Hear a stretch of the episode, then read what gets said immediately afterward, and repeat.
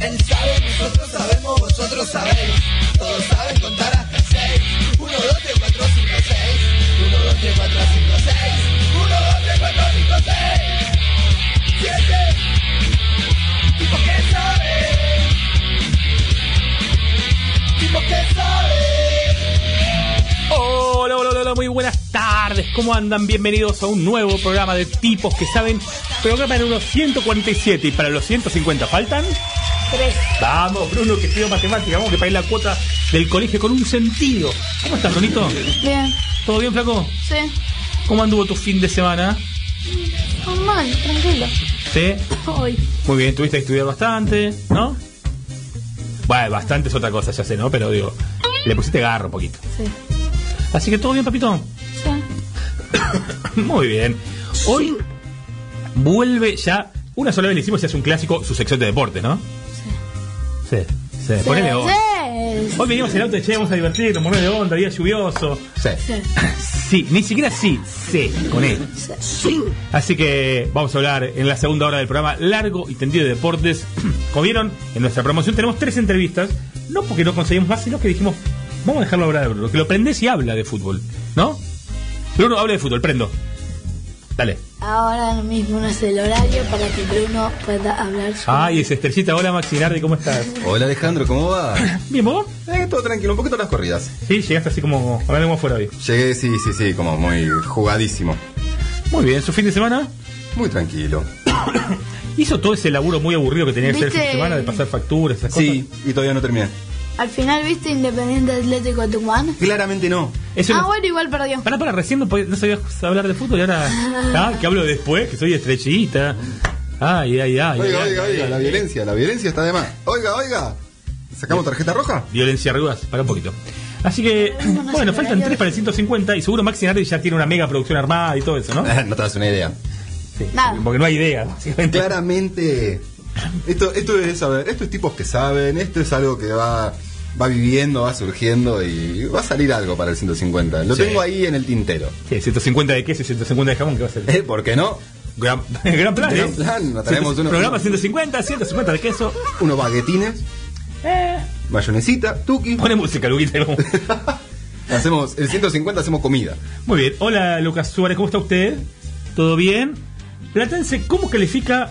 Va, va- para ahora no. Cuando Bruno hable de fútbol, ¿puedes hablar de Platense? ¿Te animás? Se, se- se está deprimiendo, se está deprimiendo. Creo que alguien no quiere. Así que estás No jugando ahora Platense. En un rato vamos a hablar. Brunete, cuéntele a la gente las vías de comunicación de este programa. Instagram, tipos que saben. TikTok, Bruno y Susales. Spotify, tipos que saben. Eh, Twitter, tipos que saben. Facebook.com barra tipos que saben. Teléfono fijo 4732-1122. El WhatsApp. ¿Me lo vas a decir como antes? No, Ay, que no. Ya está, ya pasó de moda, modernizate. Hoy está. Manda un sata, cabrón. Dale, dale. Bueno, pero cambia de latiguillo. 15, No me abandones los latiguillos. No, 15 38 05 30 20. ¿Cómo dijo? 15 38 05 30 20. Ay, ¿el mail? Tipos que saben ok arroba gmail.com La web de la radio. www.fm913.info Si pones .com.ar, entra igual. ¿Y qué puedes hacer ahí? ¿Nos puedes escuchar? ¿No? Mirar. Sí, mirar, por ahí se asusta la gente. No sé si recomendaría tu canal. No es una Pero, gran ah. Y por el canal de YouTube. ¿cómo ¡Ay, es? ya dijiste que toqué! Para, el canal de YouTube. Y Algo que siempre decimos. El nuestro es tipos que saben ok. Y el de la radio, en Symphony, nos puedes ver, que nunca lo decimos eso. Es cierto.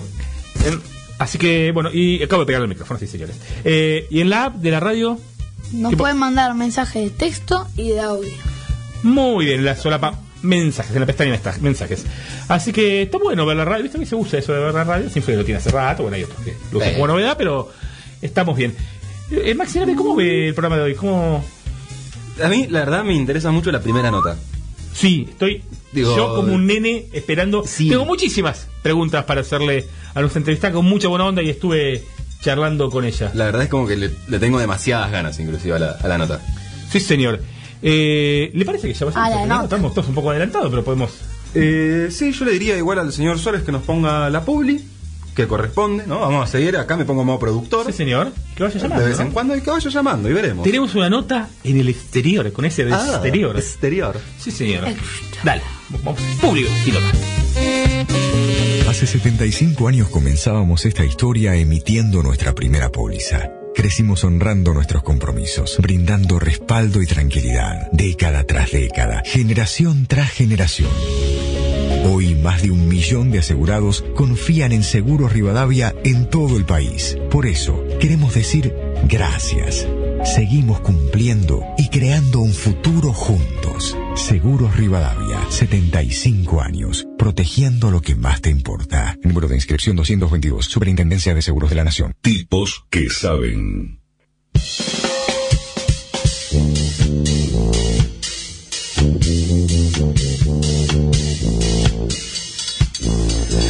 Estamos aquí esperando. Lucas está enganchando la entrevistada.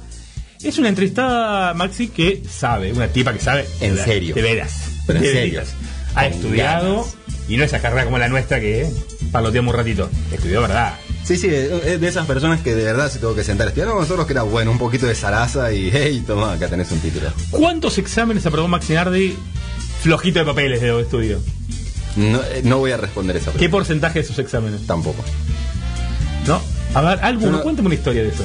Eh, bueno, tengo una historia muy divertida con un final eh, de una materia a la cual no me había esforzado mucho. La verdad, debo admitir, me había sacado 4 y 4 en los parciales. Pero porque me, me aburría.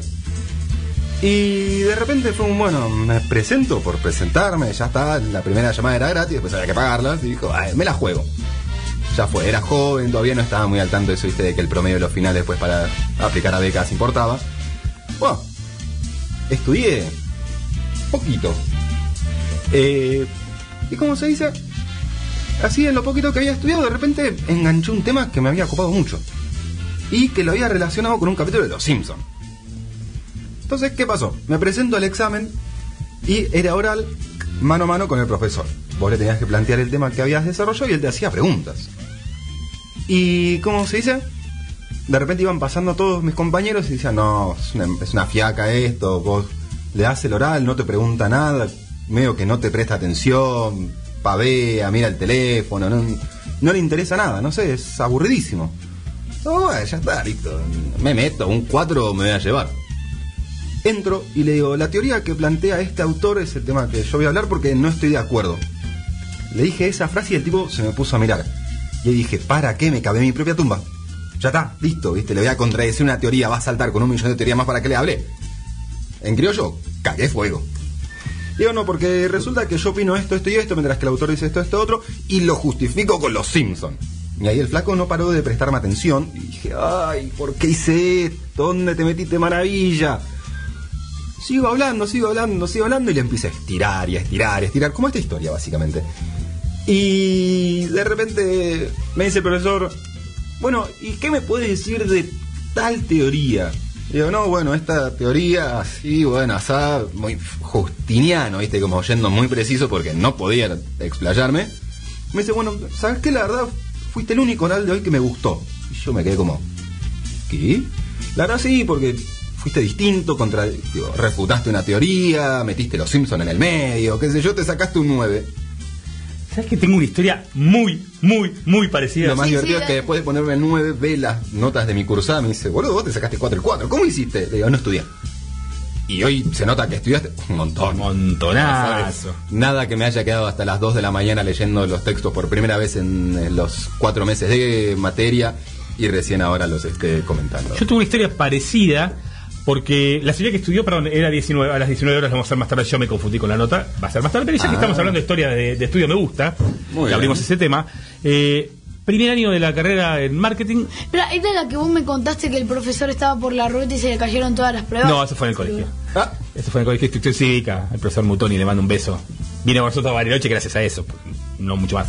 Eh, en la materia, ¿vos sabés lo que es antropolo- antropología filosófica? Ay, sí, tuve esa materia, fue una. La- Muy- no le di mucha bola, La explícame probé, porque no lo sé. que sepas, la tuve en la facultad, en los parciales, no me fue muy bien, pero no por no haber estudiado, sino porque me costaba, porque no entendía por dónde iba la materia, Sí. y la profesora corregía comparativamente.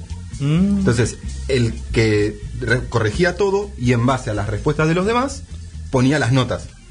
Claro, en los parciales las pibas 10, se sacaban 10, entonces yo 5, 6, astilla. Y en el final del día que me presenté éramos todos los malos. A mí me pasó antropología filosófica, los parciales los aprobé bien, más o menos, no sé, habría estudiado. Para el final había tenido otro final, no estudié. Llegué y me tira no sé qué frase que la enganché con una película de Los Simpsons y le digo, eh, empiezo a hablar, a hacer, a hacer, a hacer, y me hacía preguntas, yo no sabía de qué hablaba, y seguía hablando de Los Simpsons y aprobé con 10 al día de hoy, no sé qué es antropología filosófica. Muy bien, yo como te digo, aprobé ese final porque éramos todos malos los que nos presentamos. Muy bien, ahora vamos a ver cómo era la escolaridad de nuestro próximo entrevistado, que aquí en tipos que saben nos interesa, y estamos comunicados con el Tucu López. Ay, que se nos acaba de cortar el Tucu, qué grande. Eh, un fenómeno, debo decir que cuando le dejé mensaje, sí, cómo no, muy divertido. Así que el Tucu López va a ser nuestro primer entrevistado del día de la fecha. Eh, Brunito, ¿aprobaste un examen sin saber nada o todavía no te tocó eso? Mm, No sé. Yo creo que no te conviene responder, eso es una pregunta con trampa. Vos le vas a decir, sí, no, la verdad. un amigo no mío una vez me dijo, una vez se sacó un 9, creo, si no sé. Yo. Matemática. así que- Matemática puede ser. Después le cuento otra que me pasó que no me beneficia mucho. Tucu, ¿cómo estás? Bienvenido a Tipos que Saben. ¿Qué tal? ¿Cómo anda la cosa por ahí? ¿Todo bien vos? Yo estoy tranquilo, bien, bastante bien, la verdad. Bien. ¿Dónde estás? ¿Dónde te encontramos? ¿A resguardo hoy con la lluvia? No, estoy en el auto volviendo de laburar y las cosas, de que estoy con manos libres, todo seguridad absoluta. Muy bien. Y, y volviendo... Estoy, estoy yendo al súper en realidad, o sea, ni siquiera volviendo a casa todavía. Uy, ¿sabes que no pude hoy? Si me quieres comprar algo, después te paso la lista. Pasame, pasame que la anoto. Dale. ¿En qué- ¿De qué zona sos, Tucu? Yo vivo en Villurquiza. Villurca, muy bien. Lindo barrio. Sí, Así sí, que, sí, sí, está bueno. ¿estás preparado para la entrevista de Brunito? Totalmente preparado, me dijeron que Bruno es muy salvaje preguntando. Es bravo, es bravo y si tenés miedo, y un poquito de razón tenés. Y un poco de miedo tengo, pero me la tengo que bancar, viejo. Ya estamos acá, dale, arranque, Brunito, salude y pregunte. Hola. ¿Qué querías? Hola Bruno, ¿cómo andás? Bien. ¿Qué querías ser cuando eras chico? ¿Sabés que yo cuando era chico... ¿Cuántos años tenés vos, Bruno? 12. 12. Bueno, yo a los 12 más o menos quería ser violinista, quería tocar el violín. Eh, y la verdad que estoy muy lejos de cualquier cosa que se acerque a lo musical, porque soy muy malo, muy malo cantando, no tengo oído, entonces no, no me funcionó, viejo. Después también, cuando se me pasó lo de violinista, quería ser eh, científico. Y bueno, y acá estoy, siendo conductor de radio y de tele, nada que ver. Mira, si te sirve el ejemplo, a mí me habían regalado dos violines de mis tíos y como eran dos los usaba de arco para el fútbol. está bien, está bien. Bueno, sí, Y sí. eh, por lo menos le diste un uso. Ah, algo- era, hasta ahí podía llegar. Claro. ¿Y, ¿Y cuándo se te ocurrió lo de ser periodista? ¿O lo de trabajar en los medios, locución? Yo soy locutor de profesión, en realidad. Eh, y soy productor de tele. Es- Eso estudié, de eso me recibí, digamos. Hiciste TEA, ¿no? Sí. ¿TEA imagen? Hice de imagen, claro, y me recibí en lo que sería el ISER de Tucumán, Sí. eh, que funciona en la universidad, en la UNSA, que es la Universidad del Norte Santo Tomás de Aquino. Sí. Eh, y la verdad que yo, yo tengo esta voz desde que tengo de pendejo, ¿viste? De hecho, esto es, hablando muy en serio, he sufrido bastante bullying por la voz gruesa, porque, viste que cuando sos chico, y esto también Bruno por ahí lo debe conocer, en el mundo de la... De la es todo lo que no es lo mismo... Eh, hola, ¿me escuchan bien? Sí, sí, sí, perfecto. Sí, sí. Ah, porque yo tengo la cortina muy alta acá, ¿eh? ¿Sí? ¿Podemos Ahí, está mejor. Ahí está mejor, ahí está mejor, ahí está mejor. Dale, ahí la saca Luquita. Eh, te decía que todo lo que es distinto, viste, que genera o suele generar, que por suerte ahora eso está está más calmo, como la burla en masa, y es un garronazo.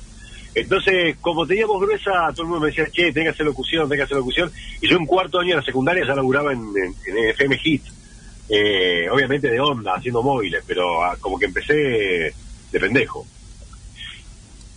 Sí, sí. Hola. ¿Estás ahí? Hola. Ah, sí, pensé, pensé que te habíamos perdido. Así que, Bruni, ¿qué, qué más querías preguntar? ¿Cómo te portabas en el cole y cómo te iba con las notas? Mirá, Bruni, yo en el colegio me portaba bien eh, y, a- y aparte de eso era, era buen alumno, pero no porque tenía muchas ganas ni de portarme bien y de ser tan buen alumno, sino porque en el colegio donde yo iba laburaban mis viejos. Entonces era Ah. imposible, era imposible portarse mal, porque, o sea, por, ponele, nos queríamos hacer la rata, que en Tucumán se dice, te haces la yuta cuando te escapás de la en clase, ¿Sí? eh, y no podía porque pasaba al frente de la oficina de mi viejo, entonces era imposible. Entonces me digo que a la fuerza tenía que portarme bien. ¿Eras el hijo Y- de...? Era el hijo de, totalmente, pero yo renegaba mucho de eso, ¿viste? Eh, entonces, al ser el hijo de, lo que me pasaba era que tenía que portarme bien porque no me quedaba otra. O sea, no era particularmente revoltoso tampoco en mi carácter, pero, pero como que no tenía mucha salida. Me mandé un montón igual, pero me hubiese portado mucho peor de lo que me porté si me hubiese ido a otro colegio. ¿Nota promedio del alumno López? Durante la primaria fui muy abanderado y toda esa historia, fui muy buen alumno. En el secundario también, hasta cuarto año, porque yo estuve en el, yo estuve en el centro de estudiantes desde el primer año de la secundaria hasta el quinto año. En cuarto año fui vicepresidente, en quinto año fui presidente del centro de estudiantes. Entonces, como que le di mucha bola a eso y descuidé un poco el estudio. Pero me iba bien, o sea, me, me habré llevado en toda mi vida cinco materias. Sí, barato, Es muy- barato. Qué barato, compre, compre, qué barato, Sí, claro. olvidá. Así Sí. que... ¿Y cómo, cómo, cómo se te ocurrió arrancar en los medios? La primer, el primer laburito. Eh, el primer laburo que tuve, te contaba recién, yo era, era notero de FM Hit. ¿Pero cómo, se te ocurrió ir No. a Mejiti y ser notero? ¿Cómo, cómo, ¿Cómo nació en vos? eh, iba a las radios a, a chusmear de qué se trataba, a estar. A- yo soy muy curioso, siempre fui muy curioso, entonces eh, iba a lugares a estar, pedía permiso y decía, che, yo solamente quiero ver cómo funciona la cosa acá.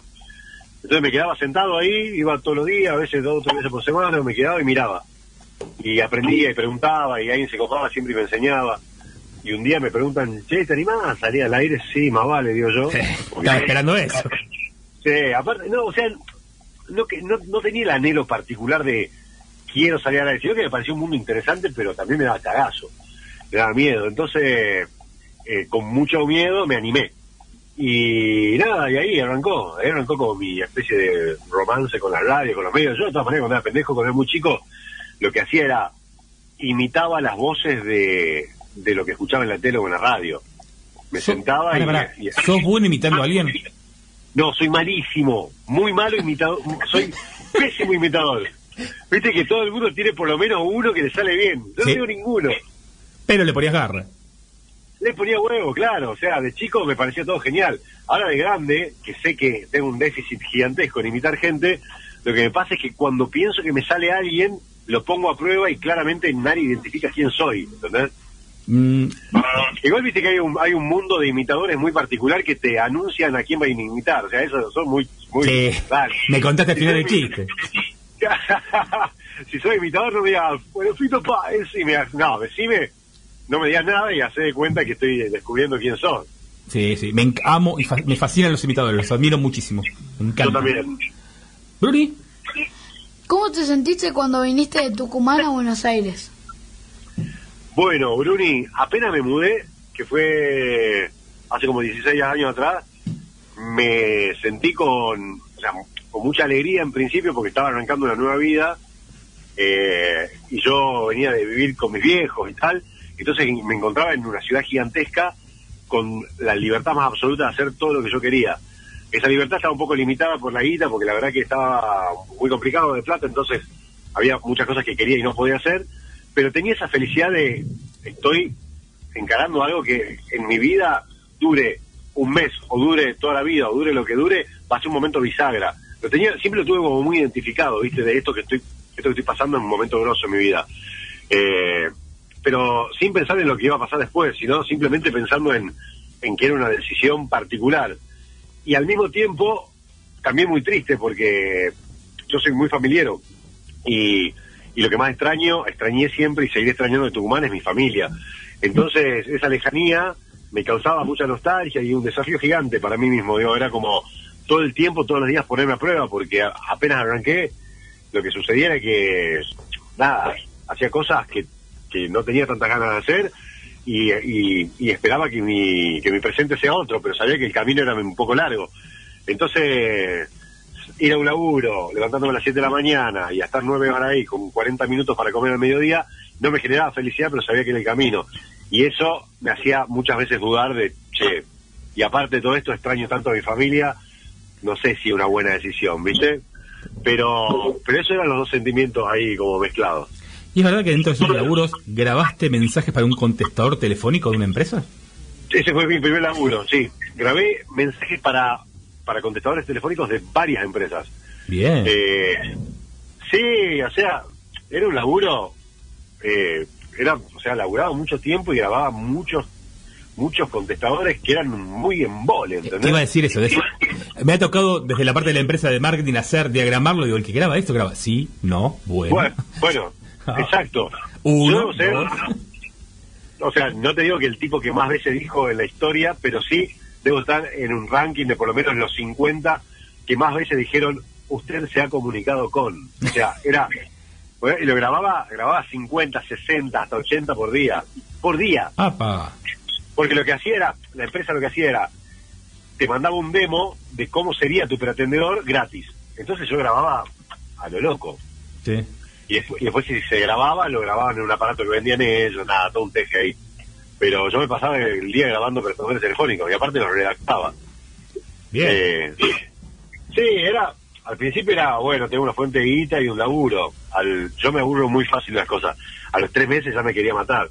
Pero bueno, pero también sabía que tenía un laburo más o menos estable con el cual podía, eh, nada, tener mi independencia, ¿viste? Bien.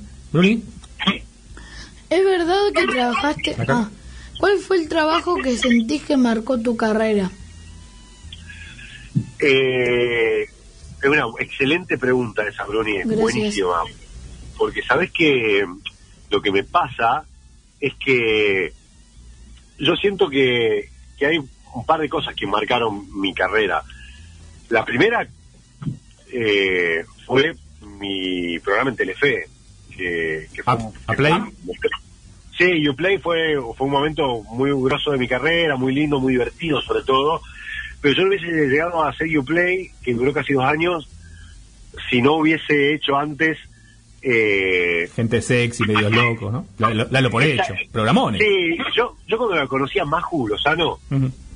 Eh, ahí fue un momento bisagra, porque Maju, que la conocía haciendo medios locos, eh, Maju me abrió las puertas de la 100 y ahí lo conocí a Lalo y ahí aprendí un montón de cosas del viejo, la verdad, somos amigos y es la verdad que es como un segundo papá para mí, de hecho tiene la edad de mi viejo, eh, y es como jugar con Messi todos los días, Eso. ¿entendés? Estuvo con nosotros el año Literal, pasado, eh. es un orgullo. No, genio. olvídate, es tremendo.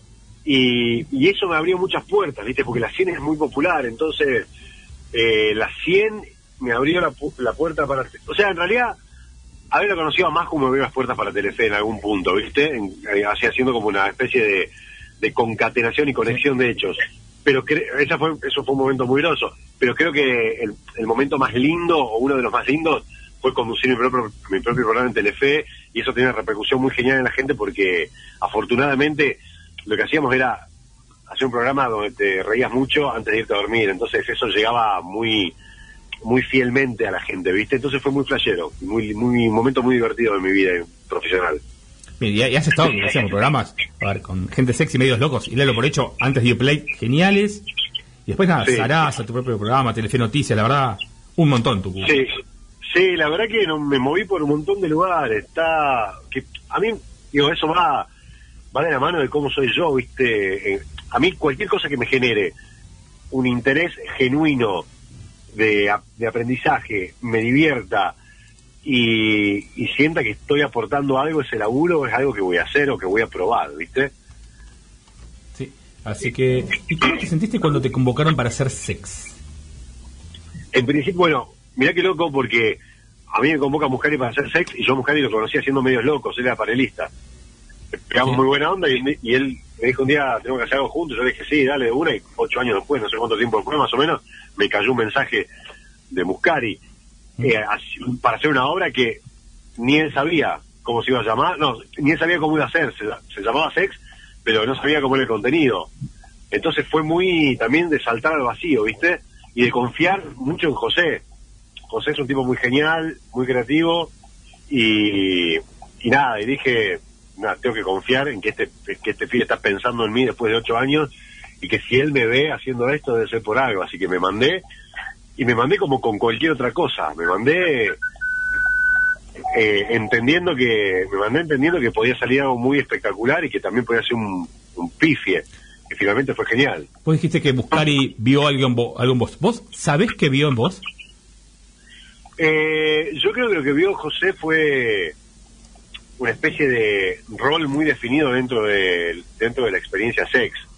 Que es un chabón que, que es hegemónico de alguna manera físicamente y que puede conducir adentro y puede ser una especie de, de host, ¿viste? Como de, de, maestro de ceremonia que vaya, lleve y también haga escenas eh, jugadas porque se anima, ¿viste? Un Sí, poco pará. de eso creo que ¿Vos querés que yo te cuente que vio Muscari en vos o que te lo cuente Muscari? Muscari. A ver, por ahí te lo cuento No, Muscari. que me lo cuente Muscari. Entonces Muscari, dale. Hola Tucu, soy José María Muscari, sé que estás al aire. Bueno, sabes que te quiero, sabes que me divierto mucho con vos, nos conocemos hace mucho tiempo. No sé bien qué, qué pensamiento extraño atravesó mi mente cuando se me ocurrió que podías ser parte de una troupe teatral y te convoqué para sex, pero por suerte mi pensamiento no se equivocó, porque eso es una verdadera revelación, no solamente por tus abdominales tallados eh, y tu obsesión por comer pura proteína, sino porque a la gente uno la conoce trabajando y a lo largo de todo este tiempo trabajando eh, te conocí como persona y te quiero cada día más. Te mando un beso enorme, eh, espero que sigamos teniendo linda vida juntos y que seas feliz. Te quiero, Tucu. Un grande, no, José. qué lindo mensaje. Sí, de- después te lo paso, después te lo paso. Sí, por favor, me encanta. Yo lo quiero mucho, José. La verdad que sí, nos divertimos mucho. Tenemos más, más allá de, de que mi director, tenemos un código de humor que, nada, nos escribimos por WhatsApp todo el tiempo.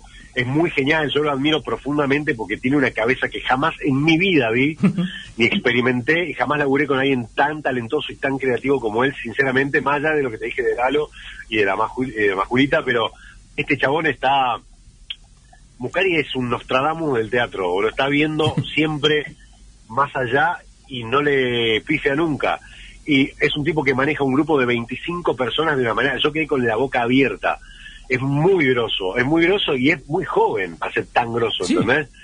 Eh, y te maneja a un chabón que pisa por primera vez las tablas como yo y al lado a un Esther Goris con años de teatro y de cine.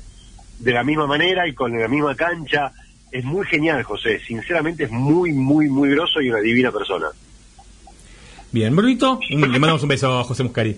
Bruni, Claro. Contanos de tu trabajo en Bonus Track y de tus proyectos para este año. Bueno, eh, estamos haciendo bonus track con Leo, con Leo Montero, con Malu Tedesco eh, y con, eh, con Walter Queijeiro, con el Pipa Gutiérrez, con Lelo Mendiguren. Somos un equipo grande y lindo y estamos ahí eh, en Metro todas las mañanas eh, disfrutando mucho en una radio que que se, que se renovó y que, y que está apostando a, a gente que tiene muchas ganas de hacer radio y muchas ganas de, de transformar lo que fue históricamente la metro en otra metro, en una metro, en una metro con, con, con- eh, o sea, es medio polémico lo que voy a decir, pero no es peyorativo, con un alma muy distinta, ¿me explico? Sí, sí, ni mejor ni peor, diferente, otra cosa, con su impronta. Otra cosa, pensá que es una radio que, que tiene una historia larguísima y que, que, mide muy bien y nada, que la gente que escucha Metro, que escuchaba la vieja Metro, se quede en la nueva Metro para nosotros es un flash. Y la verdad que lo estamos disfrutando muchísimo, la estamos pasando espectacular, somos un equipo que se divierte mucho todas las mañanas y yo creo que eso también llega al otro lado, ¿viste? Vos me dijiste que lo conducía Leo Montero, ¿no? Hola Ale, Bruno y Felipe, ¿cómo les va? Acá Leo Montero reportando, sé que están con mi amigo el Tucu López, eh, gran eh, leyenda de bonus track en Metro, y mm, pudiera di- tirar un par de disparadores, unos titulares como para que él eh, después se, se explaye. Y son dos cosas, por ejemplo, pregúntenle por qué. Bueno, yo también lo hago, pero básicamente él fue el iniciador, aunque suelo andar en patas todo el día, pero llega a la radio y se pone en patas directamente. Así que hacemos todo el programa de radio en pata, en la terraza, en el estudio, donde sea. Ahora, ahora estoy más tiempo en patas yo que él, pero que cuente desde cuándo lo hace. Y lo segundo, eh, les digo solamente esta palabra y que él amplíe, o mejor dicho esta frase. Hay criaturas. Un beso grande, chao. ¿Y Tucu? ¿Qué me... ¿Estás ahí? ¿O lo perdimos? Me parece que lo perdimos al Tucu, ¿no? En el camino. ¿No? ¿Está... ¿No nos está escuchando? Dale, ahí lo llamamos de vuelta. Un genio Leo Montero todas las mañanas en Metro. Brunito, ¿ya tiene pensado que va a hablar de deportes? Sí, Sí, tíreme un título. ¿De qué va a hablar? ¿De qué va a hablar? de fútbol argentino. De la. ¿Del fútbol argentino, de River, de Boca? ¿Sí? Sí, no, de arriba y de boca no, no soy como esos programas que solamente saben hablar de arriba No. y de boca un cacho de lo demás. Así que pero va a hablar de todo, digo. Sí. Tucu, ¿estás ahí? Acá estoy, acá estoy, perdón, te generé un momento bache al aire, pero me metí justo al estacionamiento, evidentemente hay poca señal. Ahora estoy entrando al súper, pero creo que todo va a estar bien. Muy bien. Che, estamos escuchando, no sé si llegaste a escuchar el audio de Leo Montero. No, no, no escuché el video. Uh, ahora, eh, pasa, pasámoselo, dale, vamos de nuevo, porque es, para vos eso. Dale. Hola Ale, Bruno y Felipe, ¿cómo les va? Acá Leo Montero reportando, sé que están con mi amigo el Tucu López, eh, gran eh, leyenda de bonus track en Metro, y mm, pudiera di- tirar un par de disparadores, unos titulares como para que él eh, después se explaye, y son dos cosas, por ejemplo, pregúntenle por qué, bueno, yo también lo hago, pero básicamente él fue el iniciador, aunque suelo andar en patas todo el día, pero llega a la radio y se pone en patas directamente. Así que hacemos todo el programa de radio en pata, en la terraza, en el estudio, donde sea.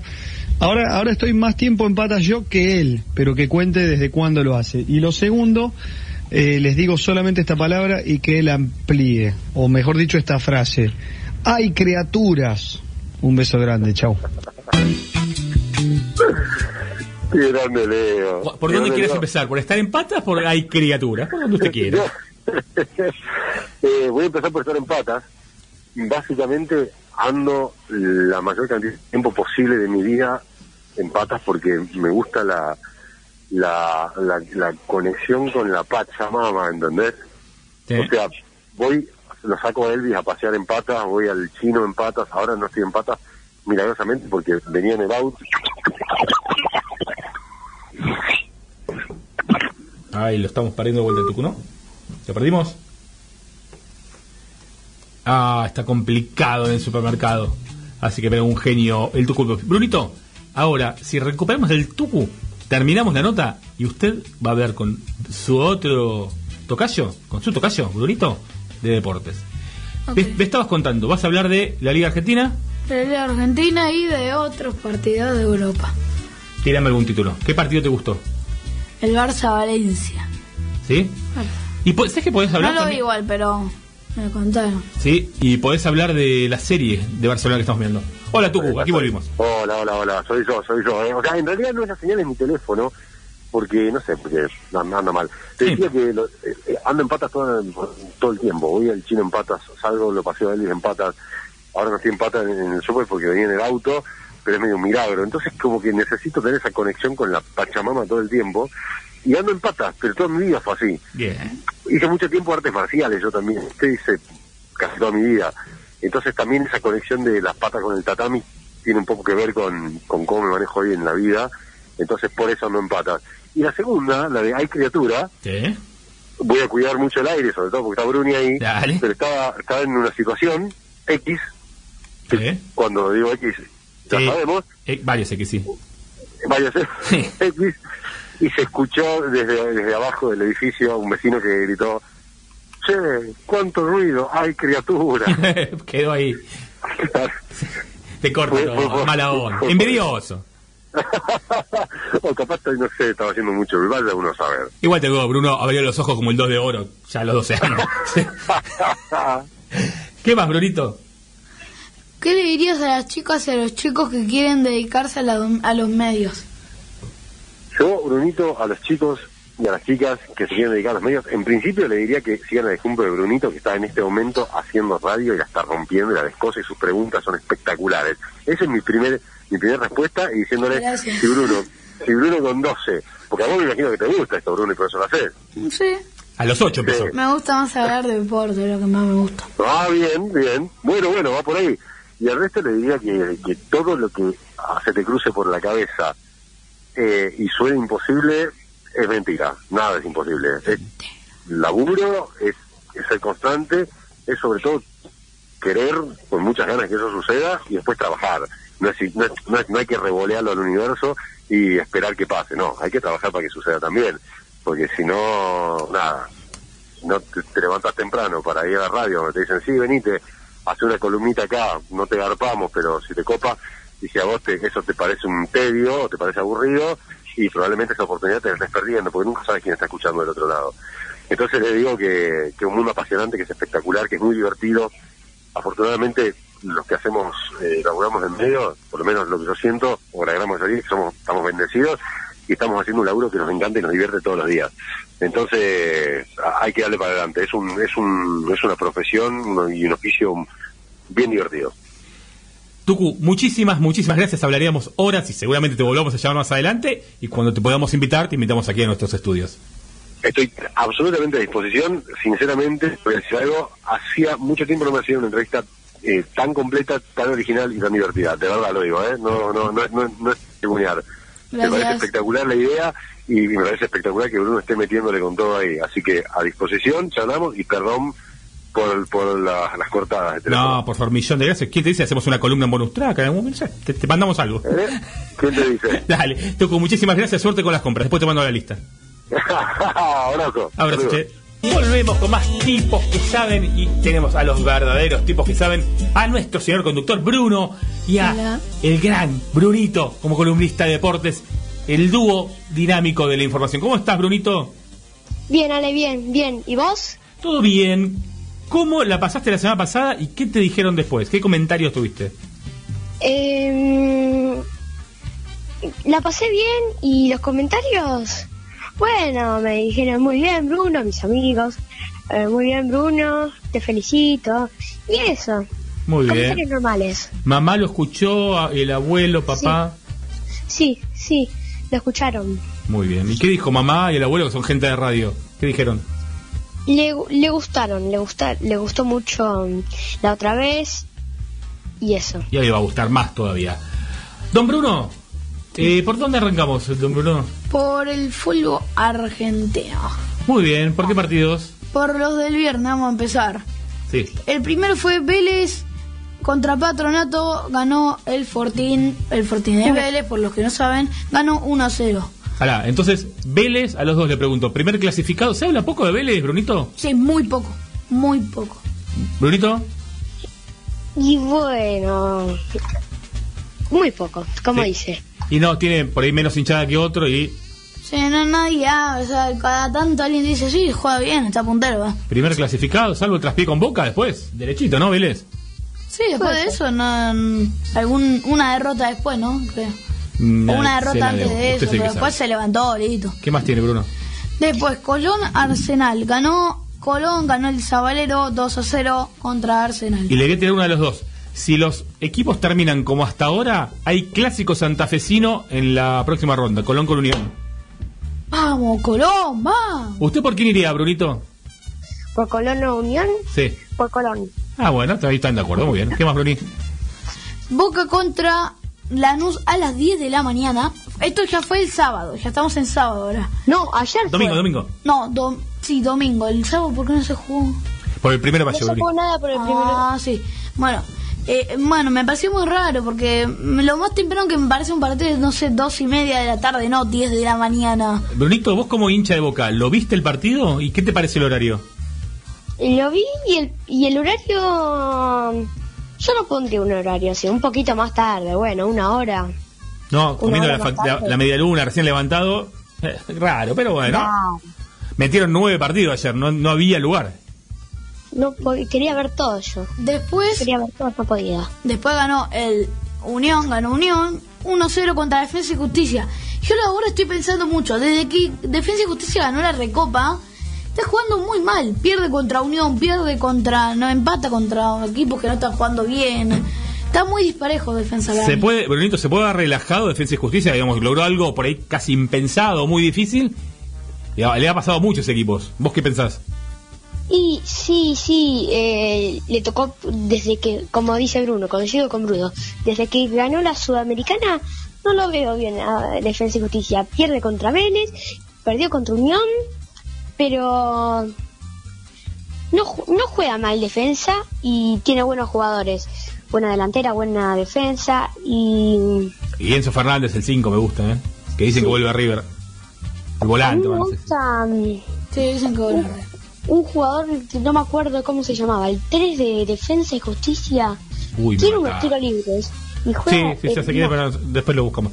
Luni, ¿qué más? ¿Cómo seguimos? Después, ayer también seguimos, todavía estamos por domingo. En domingo le pegaron muy fuerte eh, los Dale, partidos. rápido los resultados. Independiente perdió con un gol de cabezazo, un centro con arco libre. Bueno, con dos defensores, por decir. Sosa está del otro costado.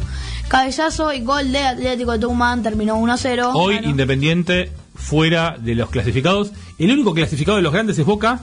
River está en zona de clasificación, pero están complicados los grandes. Independiente Racing están afuera hoy. Sí. Después, San Lorenzo le ganó al Tomba, le ganó de- a Godoy Cruz por 1-0. Después, Para, vamos, así Brunito va comentando también. Brunito, San Lorenzo, de repente no jugaba nada, lo- todos lo mataban a Dabove, decían que si perdía con River se iba y empezó a ganar todo. ¿Qué? ¿Cómo lo ves? eh, yo lo veo a San Lorenzo un equipo muy mejorado. Eh, le ganó River, a mí me pareció como, ¿cómo? Que River pierde. Sí, un partido raro, pero lo ganó. Para, y ahora le, pregunto a los dos. Si ustedes dos tienen jugadores, empiezo por Bruno y después por Brunito. Si tienen jugadores como los Romeros, que claramente son los de más... los uso, los uso. Ah, va, va, ahí vamos. Son de la mejor, técnicamente es la mejor que tiene San Lorenzo, creo yo, pero que te hacen un despelote bárbaro dentro de un plantel. ¿Juegan o no juegan con vos, Bruno? Sí, sí, si no hacen tan, si bajan el quilombo, o sea, si siguen Y haciendo si no lo bajan, Y no, eh, juegan bien, juegan bien, son los que yo necesito. Brunito, ¿vos los pones o no los pones a los Romero? Eh, eso, si- yo si tuviera un jugador, yo los pondría, pero si tuviera jugadores de Europa, los mejores de ahí de Europa, los dejaría de suplente, los entrenaría, pero eso sí, yo los pondría. Muy bien, gol de Romero, ¿no? De uno de los Romeros de Ángel de penal. De Oscar. De Oscar, Oscar, tenés razón, perdón. Sí. Son igual, me las confundo. Después, Huracán y Talleres empataron a unos, se repartieron los puntos, uno para cada uno. Después, River en un partido más amargo que Chocolate Amargo nivel 1000, perdió 1-0 contra Banfield, yo no vi casi nada. Muy aburrido. el muy aburrido. Muy aburrido. Medio aburrido, pero Ahora podemos comparar, hizo hay dos partidos de River que son muy aburridos.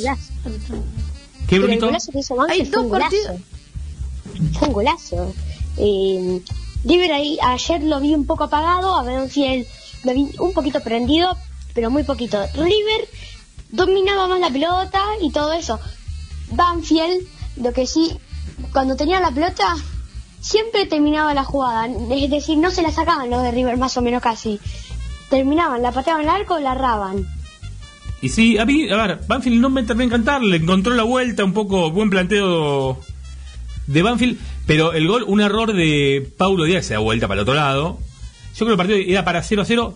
Eh, ¿vos cómo lo viste, River? Lo Porque vi muy aburrido. Pero lo a que yo estaba tratando de decir Sí, es sí. que hay dos partidos que se pueden comparar de River que son muy aburridos. El River Boca que terminó 0-0, ¿te acordás, para el Monumental? Sí. Que como el- creo que en el 2018 o 2019, no, 2019 creo, creo. Fue muy aburrido ese partido, aunque hubieron más oportunidades para cada uno. En este, River tenía la pelota y no sé, como que es como que era un nuevo equipo que decía que esto que una pelota de tenis, básquet, no sé, estaba confundido River. Bueno, después vamos con Pero pará, yo te quería preguntar algo. Sí. River debería rotar más, porque ayer los Sí. jugadores se los vio un poco Hoy- cansados sí. y agotados mentalmente. Sí, sí, hoy vi un video que decía, me encanta Borré, pero Girotti titular. Yo tengo razón, a mí me encanta Borré. Me parece un jugador muy bueno, pero Va, Ya bien, por- debería estar jugando Girotti titular. Sí. Brunito, ¿para vos debería rotar un poco más o intercalar por lo menos Gallardo? Eh, sí, sí. eh, yo, como dijo Bruno, Borré es un jugador que juega muy bien, la maneja muy bien la pelota, todo, pero se está pagando a poquito yo, y Girotti se está fortaleciendo, por ejemplo. Eh, yo también pondría a Girotti. Muy bien, coinciden. Bueno, eh, también eh, yo pondría eh, para el próximo partido contra Independiente de Santa Fe por Libertadores, River debería poner ya de titular para Vela y a Girotti, sí o sí. Sí o sí, me cansa verlo de cambio, me cansa verlo en el banco ya Girotti, que entre en el minuto 60. A ver, lo dijimos la semana pasada. Si River va a jugar a tirar centro, pone un 9. ¿No? Sí, poner un 9. ¿Qué más? Después el bicho, el Argentino Juniors, le ganó al Aldo Civi de Gago por 3 a 1. Y algo que a mí me puso muy feliz ayer es que Racing perdió contra Central Córdoba. Para, vamos a pararnos un momento. Termina el partido de River. River quedaba cuarto, pero si Racing lo ganaba, River quedaba realmente complicado. Tenía que ganar sí o sí. Porque River quedaba Ahora, fuera, también para, debe ganar. fuera de las zonas clasificados, quedaba River, ¿no? Con una sola jornada por jugar, la próxima, ¿sí? Y si Racing ganaba, ya está. River no dependía de sí mismo. Hasta había que darse muchas combinaciones. Hoy River puede pasar empatando. ¿Y qué pasó entonces? Ganó Central Córdoba por 1 a 0. Por 1 a 0. Eh, no sé qué, por- Para mí, Brunito, es la magia del Estadio de Santiago. River le hizo 5 a Racing. O 5 Cinco a... el otro día también a O Central sea, River Córdoba. como un mago, como que te gana, pero te deja como una magia para otro partido. Así Por que ejemplo, nosotros volvíamos a Central Córdoba y también a Racing. Y pum, le dejamos la magia. Racing después terminó ganando y algunos partidos. Brunito, es la magia del Estadio de Santiago para River, ¿no? Sí, Sí, porque no sé, no sé. hasta hasta sin jugar eh, fue un triunfo. eh, ayer fue, fue como un gol de River de Central Córdoba. Y Racing e- y San Lorenzo la semana que viene juegan entre ellos. O sea que no pueden pasarlo los dos a River, solo uno. ¿Sí? Claro, sí. Bueno, ahora por fin pude saber porque estaba con una gana, me olvidé, decía, bueno, ahora voy a ver cómo terminó. Siempre me olvidaba cómo terminó Rosario Central News. Yo siempre digo, no, es un partido que antes de empezar es como, pa, pa, va a jugar el, Ro- el Rosario Central News, no épico, épico, y termina 0 a 0, 1 a 1, re aburrido. Esta vez ganó Rosario Central por 3 a 0 contra Newells. Pero para, hablando, aparte de 3 a 0, ¿vieron el tremendo gol de taco? Golazo de Central, el segundo. Yo no puedo verlo. No, no, búsquenlo. Ahora se me fue el nombre de- del jugador, ¿se te voy a decir? Y ahora vamos con Sarmiento Gimnasia, el anteúltimo partido que 0 a 0. 0 a 0 terminaron hoy. Fue el único partido que ya terminó de hoy. Y, Y ahora están en Platense. entretiempo con Platense, Estudiantes, ce- entu- estudiantes 2, Platense 0, perdón Lucas, está perdiendo Platense. Y van por el entretiempo, en un rato van a volver. Y ahora vamos con Busquen el gol de Ferreira de Central. Un taco tremendo. la vamos Tremendo. con la Serie A. con- que ya está, Con ya es la liga de el Inter. Ya la ganó el Inter, se terminó la racha de la Juve. Muchos títulos consecutivos de la Juventus. Gol. Encima, una lástima porque iban nueve años. Nueve años. O sea, ganaban la próxima y ya eran diez. Bien, está rápido con las matemáticas, ¿eh? Así que. Br- eh, Brunito, ¿te gusta la Serie A, el calcio? ¿O no, el más o calcio menos? italiano, mami. A mí me encanta el calcio, pero me gusta más la Premier League de Inglaterra. No, en principio era bueno, pero ahora no sé, como que no me, no me da. Pref- prefiero ver un partido. Coincido en el fútbol, pero la pasión del calcio está buena. ¿O Sí, no? sí. Claro, pero la sí. mejor liga, para mí es la liga, la liga. La española. Por poquito supera la Premier League. No sé qué tiene que. Hay, no sé, me gusta más, me divierto más viendo un Granada-Valencia antes que ver un Liverpool. Antes que Granada Valencia me pongo jugar con el celular, pero bueno. Mira, ayer, ayer creo, que en Inglaterra, en Old Trafford, en Sí. la casa del Manchester United, entraron todos los hinchas y suspendieron el partido. ¿Lo viste esto? Hicieron suspender el partido. Sí. Hicieron suspender el partido. Una locura. Pero bueno, Creo que no, no aparecen los. los acá algo. Acá se suspendió por un montón de cosas, no por eso.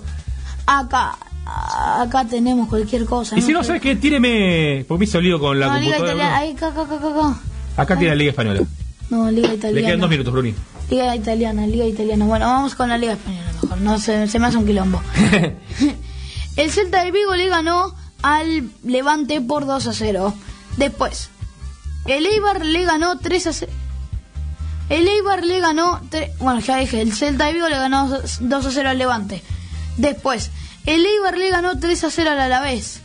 Y hace y un partido agónico con un gol de empate y un penal y un gol que no sé si fue penal, creo, sí fue penal creo del Elche, Fidel, me acuerdo bien el nombre, no sé por qué.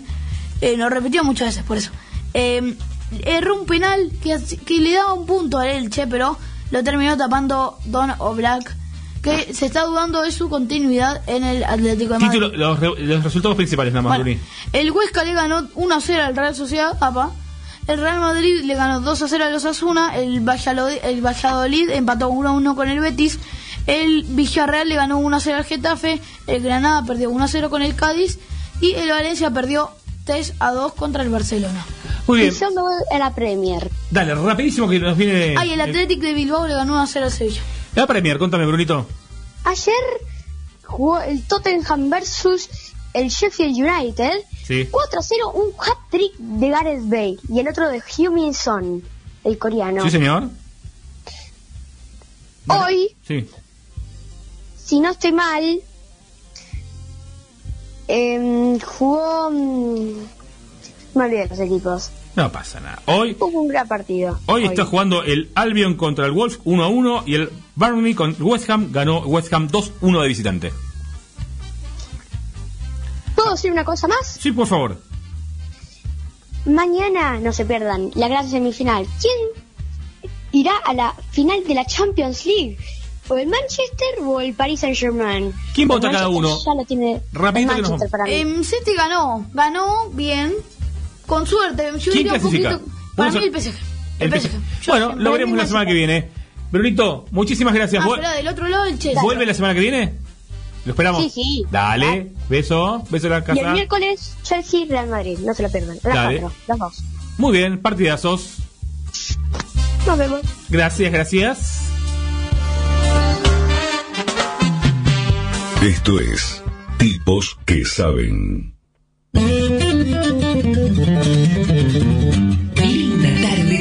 Sinceramente, para nosotros es un honor poder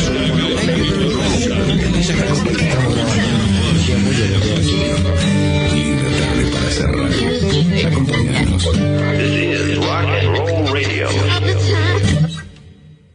Espacio Publicitario. En Vicente López seguimos trabajando para estar cada día más seguros. Por eso, seguimos invirtiendo en tecnología al servicio de la seguridad, sumando nuevas cámaras, renovando los chalecos de nuestras fuerzas, invirtiendo en cámaras portables y en más puntos seguros. Vivamos Vicente López. En los meses de aislamiento social preventivo y obligatorio aprendimos muchas cosas. No te las olvides. Sumate al equipo que cuida lo que hemos logrado juntos y frenemos la segunda ola de contagios. Usa el barbijo siempre. Higieniza tus manos frecuentemente. Mantén la distancia social y saluda con el codo. Júntate con tus amigos al aire libre y si vas a tomar mate, lleva el propio. Sé responsable. Si no lo haces por vos, hacelo por tu familia y personas de riesgo con las que convivís y visitas. Hacelo por vos, por los tuyos y por todos. No retrocedamos ni un solo paso. De vos depende. El futuro está en todos. Tigre, municipio. Súmate al placer de viajar con Ruta Atlántica. Compra tu pasaje online en www.rutaatlántica.com. Salidas desde Márquez y Centenario, Hipódromo de San Isidro. Viajamos a toda la costa atlántica y el norte del país. Ruta Atlántica. Sumate al placer de viajar. Señores pasajeros, les informamos que hemos aterrizado en Provincia Seguros. Aterriza vos también en Provincia Seguros y viaja. Asegura tu auto y hogar y suma hasta 10.000 millas a Aerolíneas Plus para volar a donde quieras. Provincia Seguros, una empresa del Grupo Provincia. Promoción válida para nuevas pólizas de hogar y autos 0 kilómetros y hasta 4 años de antigüedad emitidas por Provincia Seguros S.A. Carlos Pellegrini 71 K 30 52 75 08 16 5 Consultar las bases, condiciones y límites de suscripción en provinciaseguros.com.ar Superintendencia de Seguros de la Nación para consultas y reclamos llama al 0800 666 argentina.gov.ar barra SSN número de inscripción 499. ¿No conoces Docks del Puerto? ¿No conoces Docks del Puerto? Es un nuevo centro comercial a cielo abierto exclusivo de Tigre. Además de tener 200 locales comerciales, juegos y gastronomía, ofrece actividades para toda la familia. Vení a disfrutar. Docks del Puerto está de miércoles a domingos en Pedro Guareschi 22, frente al puerto de frutos. Para más información, ingresa en docksdelpuerto.com. Conocerlo. Usar barbijo hace que otros se pongan barbijo, y esos que se ponen barbijo le dicen a los que no tienen puesto el barbijo que se pongan barbijo. Y cada vez hay más gente circulando con barbijo, y el que se olvidó el barbijo vuelve a buscar el barbijo, y sale a la calle con su barbijo, que hace que otros se pongan el barbijo. Súmate al rebrote de barbijos. Contagia responsabilidad. San Isidro, municipio. Ahora tenés la obligación de incorporar la terminal POS a tu comercio. Si estás inscrito en IVA, todos los gastos que te genere su uso los deducís de ganancias. Las formas de cobrar cambian. Acepta débito. Es tu obligación. AFIP, el valor de cumplir. Únicos consultorios de medicina del estrés en zona norte. El estrés es la pandemia del siglo XXI. Los síntomas más frecuentes son ansiedad, ataques de pánico, angustia, depresión, insomnio, adicciones, obesidad, dolores crónicos reumáticos, artritis, artrosis y fibromialgia. Esto varía de una persona a otra. ¿Qué es el estrés? Es cuando las exigencias de la vida se vuelven demasiado grandes para hacerle frente. Consultorios médicos de medicina del estrés en zona norte, en San Isidro, Martínez, Nordelta y Vicente López. Informes y turnos al 4795-5580, de lunes a viernes de 8 a 13 horas. 4795-5580. Para el control del estrés. Estuve dos horas en la peluquería y la verdad valió la pena. Me quedó el pelo divino. No sabes, jugamos tres horas con la Play, pero al final le gané a Tincho. Me pasé toda la tarde en el shopping y me compré de todo. Con un poco de tu tiempo puedes hacer la diferencia. Encontrar al voluntario en tu interior. Forma parte del voluntariado de la Cruz Roja. Ingresa a www.cruzroja.org.ar e informate. Un chico que no está en la escuela es un chico sin oportunidades. Aportando desde 30 pesos por mes, colaborás para que miles de chicos reciban apoyo económico y una tutoría mensual. Y así puedan elegir su futuro. Entra en cimientos.org barra socios y doná hoy por un futuro con más oportunidades para todos. Cimientos. Construyamos desde la educación. El respeto es la base de una buena convivencia. Los buenos valores son la base de buenas personas. Te invitamos a convertirte en héroe contagiando buenas acciones. Fundación Héroes Anónimos. Al rescate de los valores. www.héroesanónimos.org. Seguinos en Facebook, Twitter e Instagram. Arroba F Héroes Anónimos. Hola, soy Inés Esteves. Hola, soy Pablo Novak. Hola, soy Paola Krum. ¿Sabías que el VIH o HIV no se contagian por un beso? ¿Lo sabías? ¿Lo sabías? Acordate. El VIH se transmite a través de relaciones sexuales sin protección, contacto con sangre y de una embarazada a su bebé. Puedes ayudarnos con tu donación en axdecorta.org.ar. El miedo no te protege. La información, sí. Te dejo un beso. Te dejo un beso. Te dejo un beso porque el beso no contagia el VIH. Yo solo quiero darte un beso, Es un mensaje de AXB, Asociación Civil. Fin. Espacio publicitario. Compartimos. Facebook. Conectamos. Twitter. Difundimos. SoundCloud. Internet. Redes sociales. Para el mundo. 91.3. Symphony. Vos podés ser parte. Arroba FM Sinfo. FM 913.com.ar. Seguimos con más. Tipos que saben. Y aquí estamos, en la segunda hora de tipos que saben. ¿Alguno de los dos sería tan amable de abrir la puerta de este sauna denominado estudio? Ahora arranca la nota y yo lo abro. Muy bien, así que no Vamos a, al aire. a pedir acá a nuestro amigo Lucas si nos puede inhabilitar el retorno de afuera, si no nos acopla, si se puede y si no se puede, será una nota divertida. Sí, escuchándonos a nosotros mismos. ah, Qué cosita.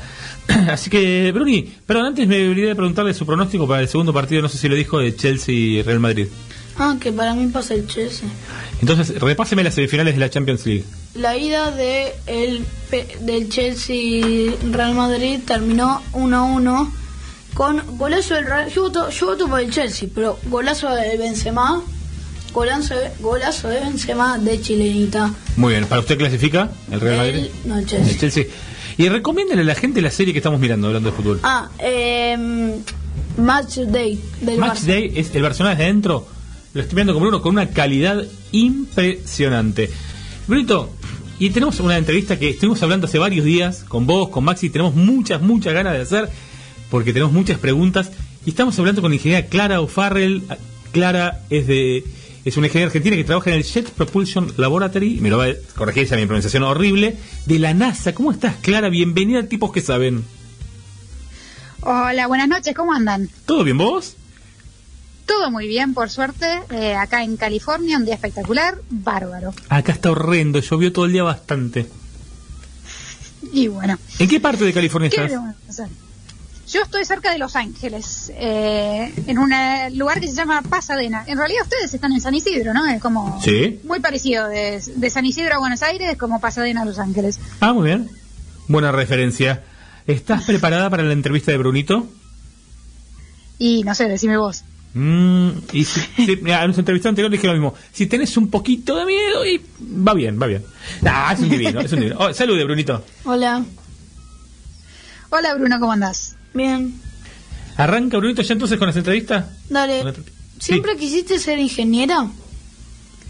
¿Sabes qué? Mira, ¿sabes qué no? No sé, en una de esas vos la tenés mucho más clara que yo. Pero yo cuando era chiquita, eh, en realidad yo quería ser bióloga marina. Eh, cuando yo estaba en primer grado, mi abuela me llevó a Ushuaia eh, en un viaje a ver los pingüinos y la verdad es que volví fascinada con todo lo que era pingüinos, Antártida, biología marina y yo quería ser bióloga marina de chiquita. ¿Y, sí, y, tuviste algún in- intento de ir por ese lado o no? Solo de chiquita y no... no? Mira, eso fue lo que me interesó en la eh, me- viste, por eso me empecé a interesar en la ciencia y después, bueno, en esa época en el colegio ¿no? teníamos eh, el famoso polimodal, ¿no? Y yo elegí la modalidad ciencias naturales y qué sé yo, así que me empecé a interesar por eso.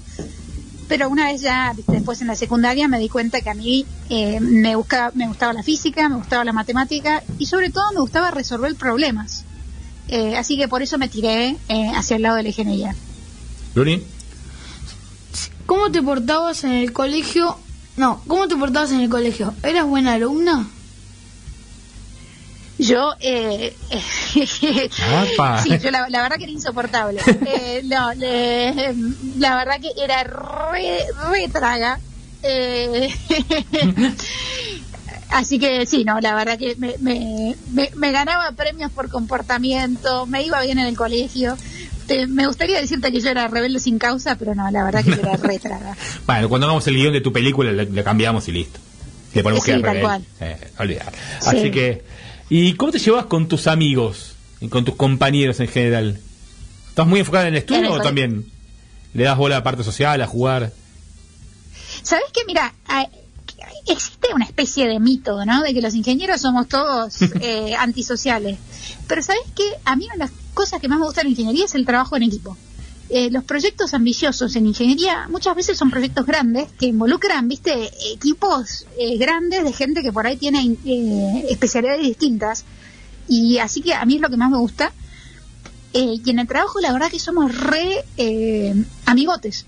Eh, es casi como estar en el colegio en realidad. Eh, Sí. Como que somos muy amigos, eh, viste, salimos juntos, eh, viste, nos viajamos juntos, hacemos asado los fines de semana. Así que la verdad que es eh, me copa eso. Es casi como estar en el colegio de vuelta. Bien. ¿Y cómo llegaste a trabajar al- al- a, este instituto, a este instituto de la NASA? Desde la Argentina, ¿pensás que te fue más difícil por ser Argentina? ¿Influyó o no? Mira, yo me vine acá a eh, los 19 años, ¿no? Me mandé eh, un poquito, me mandé acá con, eh, con esa, viste, ese empuje que tenés a los 19 cuando crees que puedes hacer todo. Y sabes que yo creo que me, me ayudó a mí no, no tener idea. Creo que si yo hubiera sabido lo difícil que era, La inconsciencia no colaboró. hubiera. Exacto, ¿no? Que por ahí me hubiera, qué sé yo, apabullado un poco y no lo hubiera hecho. Eh, así que bueno, me vine acá a estudiar ingeniería, hice la carrera de grado eh, en Nueva Jersey, cerca de Nueva York. Eh, después de estudiar ingeniería hice un doctorado también. Y después, bueno, finalmente me salió la posibilidad de trabajar acá en la NASA ya hace casi ocho años.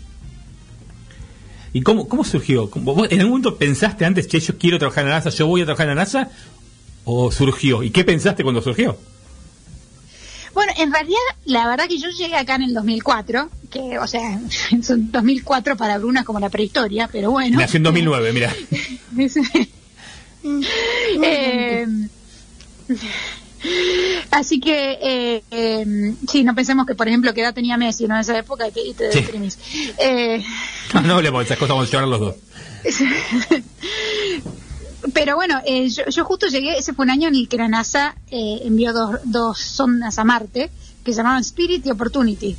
Eh, entonces estaba pasando algo parecido como lo que está pasando ahora, ¿no? Que había muchísimas eh, programas, viste, documentales, entrevistas, qué sé yo, y me empecé a enterar un poco de, bueno, qué es esto de la exploración espacial, qué es el trabajo, pero además puedes empezar a ver tipo un poco la gente que está detrás de esto, ¿no?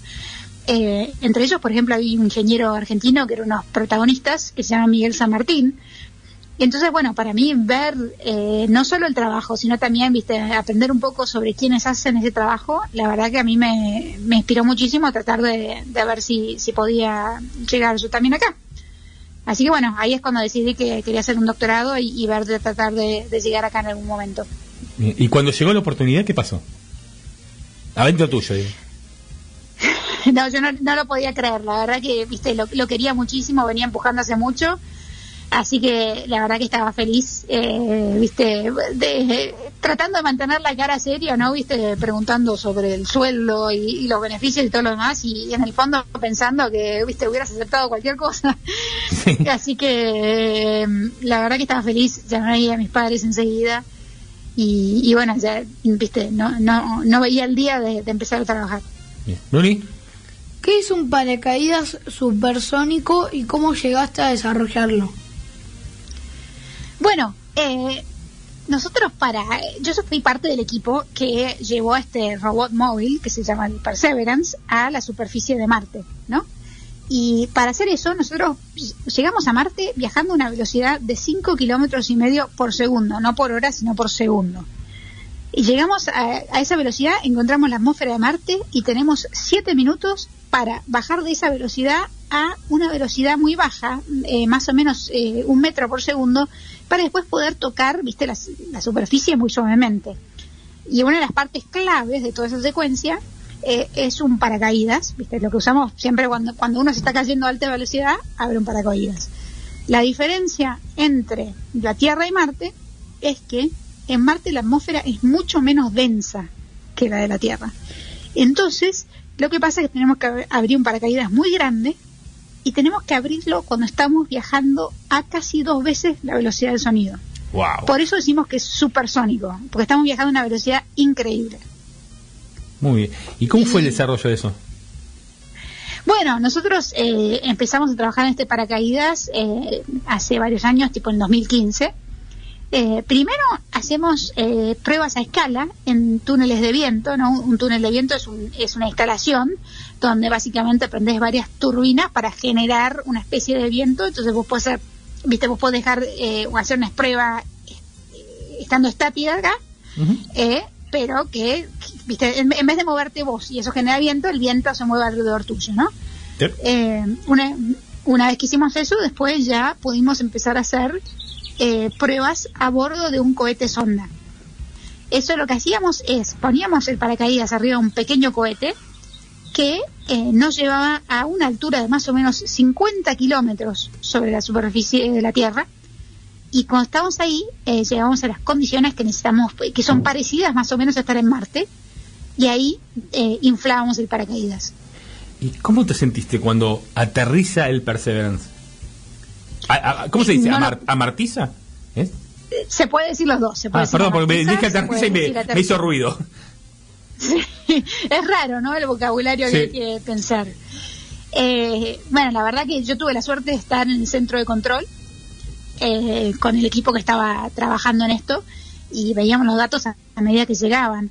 Eh, que además es rarísimo porque Marte está tan lejos que las señales tardan siete minutos en viajar de Marte a la Tierra. Así que estás todo viendo, viendo todo en un diferido de siete minutos. Eh, Viste, cuando, cuando la información te llegó de que pasó todo esto, ya pasó. Eh, así que es como que muy, eh, muy extraño, ¿no? Pero cuando llegó el momento de que había salido todo bien, primero un alivio bárbaro, ¿no? Porque vos por ahí sabés que hiciste todo bien o que hiciste todo lo que había que hacer, pero nunca sabés, ¿viste? Eh, siempre puede pasar algo, siempre te puedes haber equivocado. Y después, bueno, una felicidad que no te cuento. La verdad que llorábamos todos. ¿Te, guste, ¿Te gustaría ir al espacio? Sabés que yo soy re cobarde, me dan miedo hasta las montañas rusas, así que yo, a mí no me sacás de acá ni en chiste. ¿En serio? Mira, así que vos, que vayan otros, tranquilos. Sí, tranquilos nomás, que se diviertan lo que les gusta. ¿Qué se siente ser argentina, esta- mujer y trabajar en la NASA? Eh, ¿Qué, qué sentís vos por eso? ¿Sos la única, perdón? Yo leí la única argentina en la NASA. ¿no? ¿Es verdad que sos la única? No, por ejemplo, en el, en el mismo centro donde estoy yo hay otra chica de Córdoba. Mira, mira. Así que eh, sí, siempre estamos en buena compañía. La verdad que los argentinos que trabajan en, en, en la NASA son unos capos totales, así que siempre nos dejan buen, nos dejan bien parados. Bruni, Eh, espera, baja, baja. Ahí, se está haciendo lío con las preguntas, Bruno. espera, acá. ¿Qué pensaste cuando recibiste una medalla de la NASA por tus con- por tus contribuciones a los avances tecnológicos en el campo de paracaídas supersónicos? Mira, esos fueron unos momentos que la verdad que no lo, no lo podía creer. Eh, justo por casualidad mi mamá me, me había venido a visitar, así que pudo venir a ver eso y la verdad que no lo podíamos creer. Eh, Es unos momentos, viste, que decís, ¿cómo llegué hasta acá, no? Eh, la verdad que fue un, un orgullo bárbaro y bueno, también sí, una felicidad increíble, la verdad. Eh, no lo podíamos creer. ¿Qué dice mamá que la nena trabaja en la NASA? Bueno, sos la nena siempre, ¿viste? Toda la vida somos los nenes. Sí. Eh, me parece, bueno, creo que yo quiero creer que estás re orgullosa, pero creo que también, viste, te, te pasa un poco. Yo me fui muy chiquita y creo que, viste, te- tus padres nunca deja de darles miedo, viste, cuando te vas tan chiquita que va- vaya a salir algo mal. Así que creo que eso también le agarra el alivio de, de ver que estoy bien, que estoy contenta, que hago lo que me gusta. eh, y que bueno, que fue la decisión correcta, ¿no? Eh, dejarme ir cuando era tan chiquita. ¿Y vos con, con quién vivís ahí en California? Contanos un poco de tu vida. Yo estoy casada, eh, vivo acá con, con- con mi marido, no tenemos hijos, pero tenemos dos perros, así que estamos acá eh, los cuatro en casa. Muy bien. ¿Y salen a correr mucho? Sí, somos todos corredores. ¿Los perros también? Eh, sí, también. Muy bien. Bruni, Eh, mira, ¿Qué le dirías a las chicas y a los chicos que quieren dedicarse a la ingeniería o trabajar en la NASA? Eh, mira, yo les diría que eh, a mí me parece que la ingeniería es un campo eh, alucinante porque y que si te gusta resolver problemas eh, es un campo súper interesante, si te gusta trabajar en equipo, eh, me parece que es un re buen momento para meterse en este campo porque cada vez va a haber eh, más oportunidades, me parece que sobre todo eh, en el campo aeroespacial, eh, cada vez más países, más eh, universidades, instituciones se están animando a entrar al espacio, así que es un re buen momento para entrar en esto. Eh, pero también les diría, ¿no? Yo, yo tuve la suerte eh, hace poco de participar en un panel con eh, un eh, compañero del Salvador que resulta que es astronauta.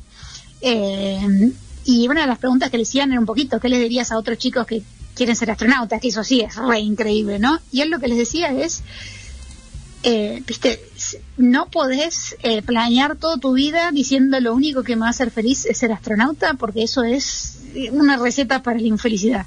¿No? Tenés que hacer eh, lo que te haga feliz en el camino, porque una de estas cosas por ahí no salen, y, y- pero si vos estás haciendo lo que te gusta, vas a ser feliz igual. muy bien. Entonces, que le den para adelante sin... A ver, es un objetivo difícil, ¿no? Sabemos entrar ahí. Sí, y a- además de difícil, viste, a veces simplemente te- hay que estar en el lugar eh, adecuado y en el momento adecuado y a veces no, no se da. Pero Sí. si te gusta la ingeniería, vas a ser feliz igual.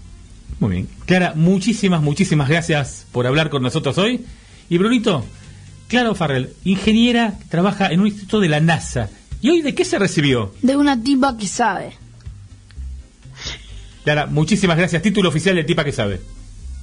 Ya les digo a mis compañeros. Muchas gracias eh, y un saludo muy grande. Dale, gracias. Mm, Así ha pasado Clara Farrell, ingeniera argentina del Jet Propulsion Laboratory de la NASA, Bruno.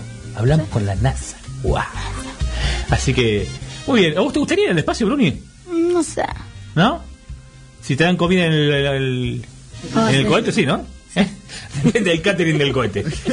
Luquitas, eh, yo no sé si a vos te gustaría ir a la NASA o no. Esto es Tipos que saben. En un mundo donde todo puede pasar, contá con el respaldo de la mejor compañera. Mejor compañera. Seguros Orbis. Asegura hoy lo que más querés, consultando con tu productor de confianza o asesorate llamando al 0810-666-7247 www.orbisseguros.com.ar Estás seguro, tranquilo. Seguimos con más. Tipos que saben. Tan, tan, tan. Te tengo que golpear para que te des cuenta que estamos al aire. ¿Qué pasa, Bruno? Es que te me sentaste en el medio y no veía. Claro, claro, claro. Está bien. Usted estaba pelotudeando con el teléfono. Sí, señores. ¿Y Brunito en qué está, Max? Mariconeando. ¿Qué, qué Eh, pasa? Bruno, hace tu reclamo a tu público. No, ¿qué va a venir un- una persona y decir, ah, Dale. te tengo comida? No está entendiendo la gente. Hace tu reclamo a tu público. Tengo hambre. Tiene hambre, dice que está muerto de hambre.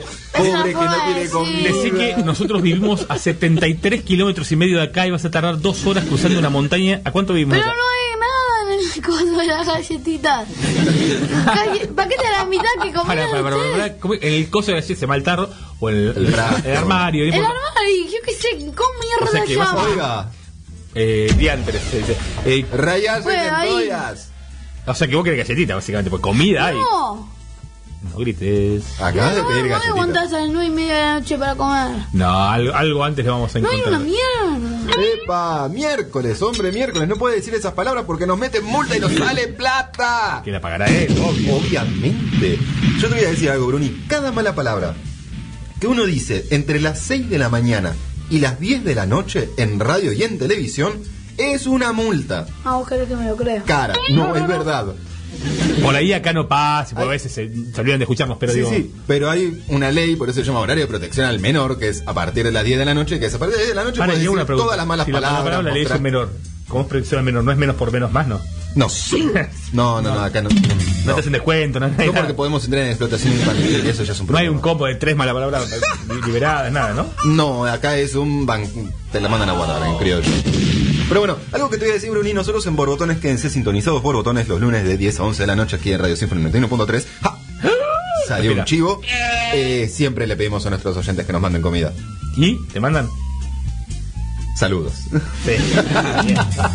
Para, ya que estamos ahora de 20 a 22, esta noche 2, les mandamos un, un beso a los chicos.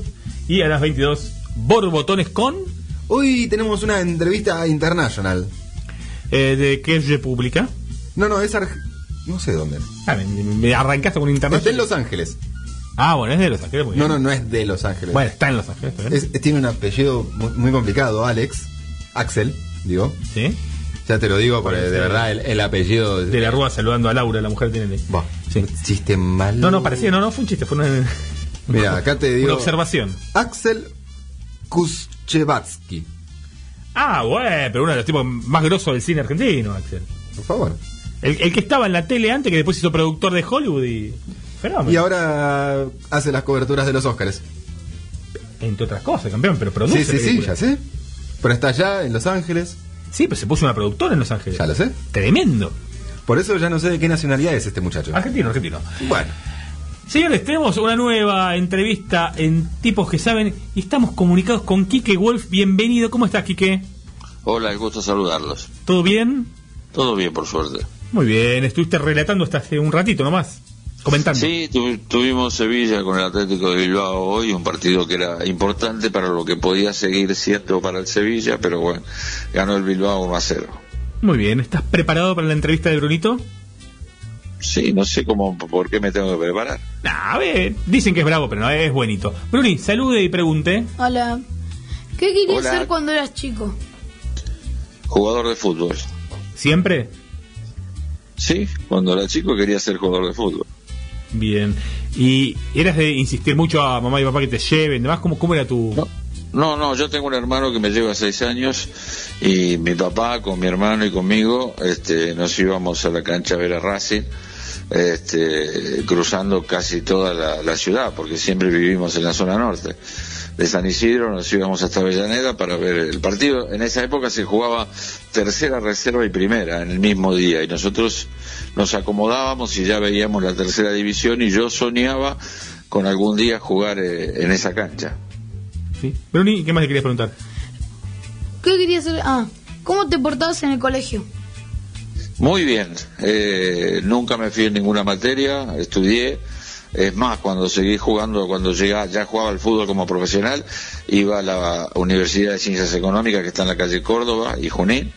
Eh, o sea, seguí hasta que me fui a España, que me quedó, me quedó una carrera sin terminar, eh, aunque no era lo que yo más quería, era solamente tratar de estudiar para complacer a mi papá, que había hecho un esfuerzo y me, me había permitido dejar jugar al fútbol. ¿Y a qué colegio ibas aquí en San Isidro? En San Isidro la primaria la hice en el número 2, en la calle Don Bosco, este, y, y después ya pasé a hacer la secundaria en el 20 de junio. Muy bien, si nosotros vivimos a cuatro cuadras y la mamá de Bruno, mi mujer y toda la familia egresados del 20 de junio. Así que aquí, aquí del barrio. Así que, ¿y cómo fueron tus inicios en el fútbol? ¿Cómo, cómo viviste tu etapa de inferiores hasta que llegaste a primera? Mira, fue todo muy muy rápido. Fui un año a probarme, tenía edad de octava y hice la prueba como hacían todos los jugadores y vino en ese momento Cacho Jiménez, un viejo jugador de Racing, era el que manejaba todas las inferiores de Racing. Y me dijo, mire, este, usted juega bien. Yo jugaba de delantero.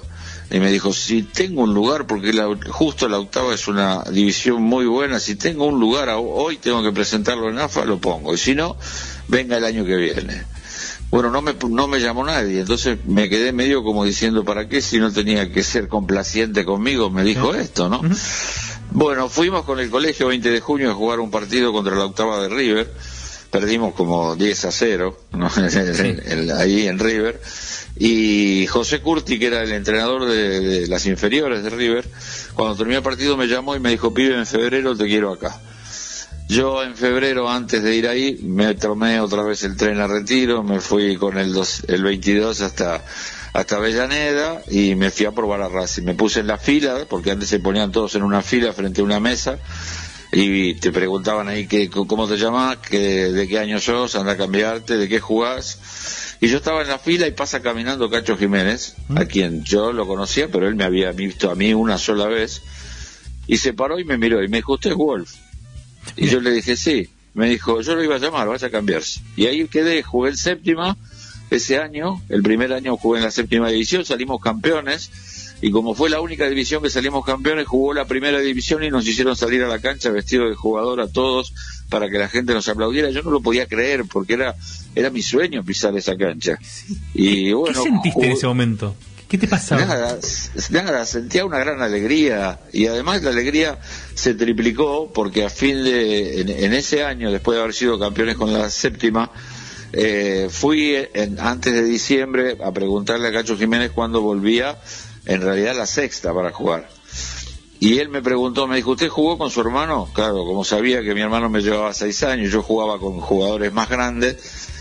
Y Cacho, sí, algún partido sí, le dije, ¿viste? Pues no sabía qué decirle. Y me dijo, bárbaro, porque hay un campeonato de tercera división que empieza por televisión y yo lo quiero. Y jugué tres partidos en el campeonato ese, y el último, que de los tres había sido en la cancha de Platense, la vieja, la de Manuela Pedraza y Kramer. ¿Eh? Y cuando me estaba bañando vino un señor detrás y me dijo, por favor, dice, cuando sale Wolf me ve. Yo creí que era me ibas a hacer una nota por la televisión. Y cuando salí me dice, ¿cómo le va? Yo soy Santiago Sacol, el presidente de Racing. Dice, Pisuti pidió que usted vaya a la pretemporada a Córdoba, así que hay que hablar con su papá porque usted es menor. Le dije, hablo yo, porque si a usted no le va a creer, le dije yo. Y bueno, y a los dos días estaba viajando a Córdoba, era el año 66, el que después Racing iba a ser campeón, el que estaba iniciándose el equipo de José. Y esto lo cuento porque eh, a muchos chicos me han dicho que estaba mal. Eh, fui, llegué eh, pocos días, por supuesto obedeciendo a todo lo que hacían y jugamos un partido en Cabrera, en un pueblito cerca de Córdoba. Y yo entré en el segundo tiempo por JJ Rodríguez, que era el 10 de Racing en ese momento, y jugué muy bien. Yo sabía que había jugado muy bien. Cuando terminó el partido al otro día, Racing se volvía de la pretemporada y Pisuti me dijo, bueno, pibe, ahora cuando volvemos, usted se entrena con la primera. Y yo le dije, no, maestro, yo no puedo entrenarme con la primera. Me dijo, ¿cómo que no puede entrenarse con la primera? Le digo, no, ustedes entrenan por la mañana. Yo voy al colegio, estoy en quinto año, ni hablar, le dije. Ah, mira. Y, y me dijo, bueno, entonces entrené con la tercera y vemos. Y bueno, y me perdí jugar en el equipo del 66, pero yo ya jugaba en tercera y en el 67, cuando terminé el, el estudio, la, la primera parte del estudio, eh, me puso en primera. No, toda una decisión en ese momento, ¿eh? Me imagino. Y pero era, era, me parecía que era lo correcto para mí. Y en ese momento ahí los chicos dicen, yo hablo con muchos que me dicen, no, yo dejo el colegio. No, ¿cómo iba a dejar el colegio? Yo tenía que estudiar, era lo primero que había hecho. Y lo otro era un sueño al cual perseguía. Bueno, eh, a lo mejor a alguno le salía mal, a mí me salió bien, evidentemente. Muy bien, toda decisión. ¿Y en qué momento pasaste a jugar de lateral? También con Pisuti fue. Yo me empezó a poner en el equipo de, de todo, me ponía. Faltaba el 8, yo jugaba el 8, faltaba el 5, jugaba el 5. Y yo un día lo paré en un entrenamiento y le dije, maestro, le digo, yo quiero jugar de 9. Y entonces me miró y me dijo, bueno, vamos a hacer una cosa, lo voy a poner unos partidos en reserva de 9 y vemos.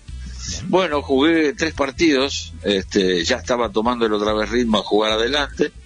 Y entonces un viernes que llego al entrenamiento me dice, vení, quiero hablar con vos. Y me mete en su vestuario y me dice, vos jugás bien de nueve, Quique, pero yo necesito un 4. En ese momento el lateral era el 4. Y yo lo miré. Y me dijo, aprendes un par de secretos y listo, y te vas a ir al ataque por ahí y todo.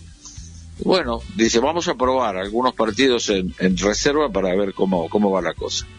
Bueno, era viernes, nos, conce- nos concentramos al otro día porque Racing jugaba con River en la cancha de River. Cuando estuvimos en el- concentrados, se fueron de la concentración Rulli y Basile porque tenían un problema con los directivos, de, de contrato. Y entonces, este, cuando me levanto el, el domingo en la concentración en el hotel, viene Pisuti y me dice, ¿cómo le va? Suñé. Suñé jugaba de cuatro en boca. Y yo lo miré. Y me dijo, ¿qué? ¿No se anima? Y sí, le dije, yo animarme, me animo.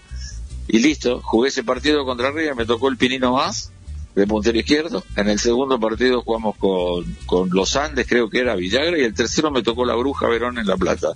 Pasaron esos tres, me dijo, vio, ya está, listo, todo bien. Y después jugué ahí, sin ser el lugar que me gustaba jugar, pero yo pasé a ser eh, bueno, titular en Racing, después capitán en Racing, me compró River como lateral, jugué en la selección, tenía un mundial, así que acepté jugar todo ese tiempo de lateral derecho sin que me gustara, pero evidentemente me daba posibilidades que no me había dado otro puesto. ¿Y le tomaste el gustito después? No, porque cuando a mí no me gustaba jugar ahí, yo jugaba, pero no me gustaba. Y cuando cuando me vinieron a hablar de la Unión Deportiva Las Palmas en España, lo primero que me dijeron, me dijeron, mire que necesitamos un volante. Sí, eso fue lo más importante de todo para decir que sí. Me fui a jugar de volante, llegué a Las Palmas, jugué todo el primer año de volante, el segundo año se, se murió el capitán, que era Tonono, que era el último hombre, y vino Heriberto Herrera, que era un entrenador paraguayo que había dirigido la Juventus, y me puso de libero, me dijo, usted es el libero, yo no tengo otro para jugar, juega acá, y fue uno de los puestos que más me gustaron, y eso hizo que al, al, a- al tercer año pasara al Real Madrid. ¿Bruni? Po- no, ¿Qué nos podés contar? Ah, pero si quieres preguntar. ¿Cómo era jugar en Europa en los 70? Y Era difícil porque no, no había tantos jugadores sudamericanos. Pero bueno, era muy lindo, eh, fue muy lindo. La experiencia que viví en la Unión Deportiva Las Palmas primero este, fue muy buena. Eh, no me querían vender porque en el segundo año, en un partido jugamos con el Barcelona, eh, estoy con Johan Greif porque habíamos jugado muchas veces en contra, nos conocíamos, y Johan Greif con el Barcelona me dijo que el Barcelona te quiere comprar y Las Palmas no te quiere vender, pero no era la época de los intermediarios. Y no podía decirle que él me lo había dicho. Me dijo, no, mirá que no le puedo decir. ¿Y qué le digo? Me dijo, andá y decirle que los periodistas de Barcelona te llaman, que el Barcelona te quiere comprar. Fui a hablar con el gerente, que era un gran, un gran tipo, un hombre grande. Le digo, don Jesús, me están llamando de Barcelona, que me- el Barcelona me quiere comprar. No, no, Quique, no hay nada. Bueno, dije, me resigné, pero me llamó el gerente del Barcelona, en esa época era José María Minguela, y me dijo, ¿usted me puede ir a buscar al aeropuerto de Las Palmas? Sí, lo fui a buscar. Fue hablando conmigo, me dijo, cuando lleguemos a, a, la, a la sede de la Unión Deportiva, déjeme 100 metros atrás. Y usted vuelva dentro de 20 minutos y dígale a don Jesús que lo están llamando los periodistas de Barcelona. Hicimos lo que él dijo, fui al club, me sale don Jesús, le digo, don Jesús, me están llamando otra vez los, los periodistas, dice que el Barcelona me quiere comprar. Y don Jesús me dice, no, Quique, no hay nada. Yo no le podía decir, sí, está el gerente, que, lo, que lo traje yo. Y bueno, pasó ese año y al otro año me pasa lo mismo con un partido ya sobre el final del campeonato. El Real Madrid no había, no había tenido un buen campeonato y jugamos contra ellos en Las Palmas y vino Pirri, que era el capitán, y me dijo, Quique, el Real te quiere comprar y, y Las Palmas no te quiere vender. Oh, al otro día fui, no, pero al otro día fui al club, lo miré a don Jesús y me dijo, ¿qué pasa? Le digo, ¿lo conoce a Pirri? Me dijo, no. Le digo, Quique, usted acá está bien, lo quieren todo. Le digo, sí, pero es, es mi sueño jugar en un equipo de esto. Le digo, así que, bueno, me dijo, si usted le avisa, le habla a la gente, hacemos una conferencia de prensa, este, lo podemos hacer. Y bueno, y así fue la cosa y pasé al Real Madrid el otro año. Em, ¿Qué nos podés contar del Mundial de Alemania 74? Era un sueño, mi amor, era un sueño. Jugar un campeonato mundial era un sueño de todos. Argentina no había estado en el Mundial del 70 porque no se había clasificado. Nosotros nos clasificamos para el Mundial, pero bueno, la AFA era una jaula, una locura. Y lo sacó a Sibori de técnico, Sibori, mejor dicho, se fue solo. Pusieron tres técnicos para que nos dirigieran. Teníamos un gran plantel, pero no teníamos un buen equipo. Pero de todos modos jugar un mundial fue algo especial, más allá de que terminamos séptimos creo en la, en la tabla general este, y perdimos una buena oportunidad, yo creo que podíamos haber hecho más, pero bueno, el fútbol era así y nos quedamos afuera del mundial, pero fue una de las cosas que, que- que recuerdo con más cariño. ¿Y cómo viste tu paso de, de la cancha a- al periodismo deportivo? Y pasó mucho tiempo para eso, a pesar de que eh, cuando jugaba en el Real Madrid había un periodista argentino que vivía en Madrid, Esteban Pejkovic, era un periodista que trabajaba para los medios de acá, nos hicimos amigos y siempre me decía aquí que vos tenés que ser periodista deportivo. Y yo le decía, sí, déjame tranquilo, estaba jugando en el Real Madrid, parece como que uno va a jugar toda la vida. Y me daba libros, yo los leía y bueno, y cuando volví a la Argentina, eh, yo pensando en la posibilidad de jugar un, nuevo mundial, eh, no fueron las cosas así. Me, y- y, eh, vino que había sido técnico mío en River, y me dijo, venite a Argentino Junior que tenemos el pibe este y, y con dos más hacemos como la gira con el santo de Pelé y nos vamos por todo el mundo. Que el pibe era Maradona, ¿no? Bueno, me firmé por Argentinos Juniors y la verdad que las cosas no eran como yo. Yo venía de un club perfecto y me encontré con que los hinchas entraban al vestuario, los, los directores técnicos, porque a Delén lo echaron al segundo partido, compraban y vendían jugadores. Este, yo no, no era lo que yo pensaba. Y como ya no quería salir e irme para otro país, dije, bueno, se acabó. Más allá que al año y medio después jugué unos partidos en Tigre, porque yo nací en Victoria y me vinieron a buscar y fui, pero le dije, no, ya está.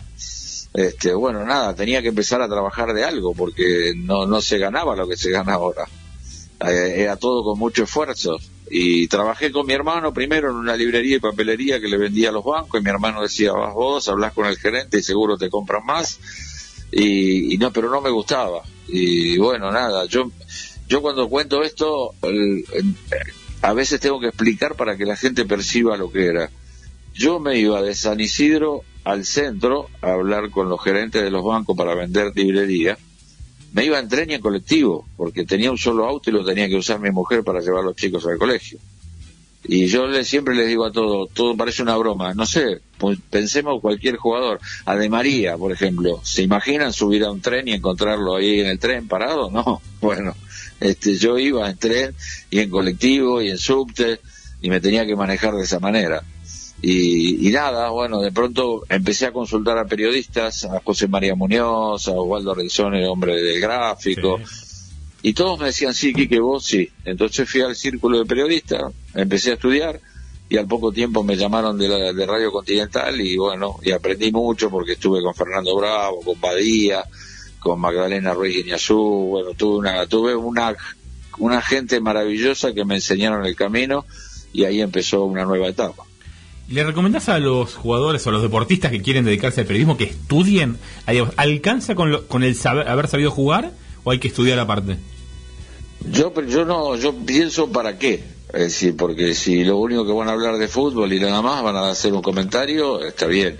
Si querés trabajar para poder ir a los Juegos Olímpicos, donde tenés que saber de los otros pro- de los otros deportes, y hay que estudiar, recibirse como periodista deportivo, buscar lo mejor que te puedan dar para poder conocer un poco de todo y estar preparado para lo que va a venir. ¿Cómo es trabajar con tu hijo y cómo crees que sos como papá? como papá como soy. Eh, no sé, tengo una familia hermosa, divina. Tengo cinco chicos, once nietos, así que fíjate la, la, la familia que tengo que me apasiona. Y los chicos hacen su camino, es decir, Pedro eh, estudió la carrera de periodismo deportivo, se recibió eh, y no se sentía muy, muy como que lo podía hacer y yo sí lo veía que lo podía hacer. Lo puse en el programa de, de Simplemente Fútbol, el programa que hago por ESPN, eh, pero él trabajaba conmigo nada más. Sin embargo, al poco tiempo, uno de los gerentes más grandes de, de ESPN, eh, Tabanera, me, me llamó por teléfono y me dijo, Quique, vi el programa con tu hijo, tu hijo tiene que trabajar acá. Le dije, sí, pero yo no te lo dije. Eh, si lo, le- no, me dijo, lo dije yo. Así que lo contrataron para otros programas y, y la verdad que me siento muy feliz porque lo hace muy bien y es muy, muy responsable y profesional de lo que hace. ¿Y qué le dirías a los chicos y a las chicas que quieren ser futbolistas o los que quieren ser periodistas deportivos, que tienen una ilusión con, con ser periodista o con ser futbolista? Yo digo que eso siempre que, que se preparen para eso.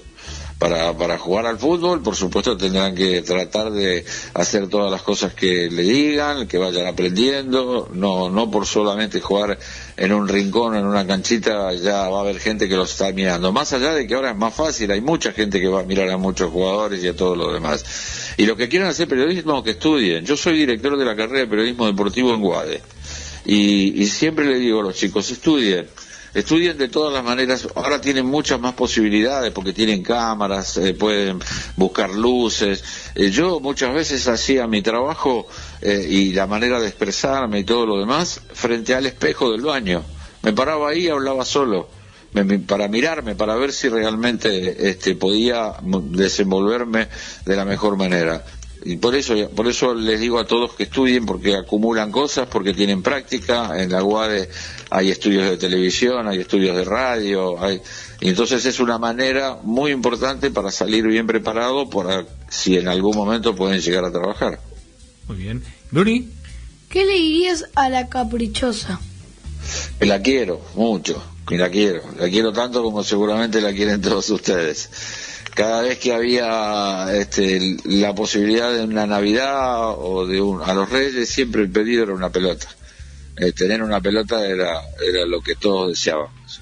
Y yo la llamo la caprichosa porque siempre pasa lo que ella quiere. Es decir, a veces vemos que alguno le pega al arco, la pelota va para el ángulo y pega en el travesaño. Pero no, pero si era gol. Bueno, pero no quiso entrar. La caprichosa hace lo que ella pretende y no a veces lo que nosotros queremos. Así que bueno, nada, la, la- la- quiero mucho. Me parece que es lo más importante que tiene un partido de fútbol. Porque si en un partido de fútbol, siempre digo, este, elegís hacer el mejor partido de fútbol, con los mejores jugadores del mundo, lo pones en unos en los equipos y otro en otro equipo. Elegís los mejores técnicos para cada equipo. Este, al mismo tiempo viene el mejor árbitro de todos. En el mejor estadio se llaman a toda la gente, se llena el estadio, explota. Va a empezar el partido, el árbitro toca el silbato y no está la pelota. No se puede jugar. Se puede jugar si falta algún jugador, se puede jugar si falta público, se puede jugar si falta, pero si no está la pelota no se puede jugar. Entonces este, es fundamental e imprescindible. Quique, millón de gracias. Ya cuando se pueda y esperemos que todo esto pase pronto, nos encantaría invitarte aquí a nuestros estudios en San Isidro, cerca de aquí, en tu zona, y poder compartir un momento con vos.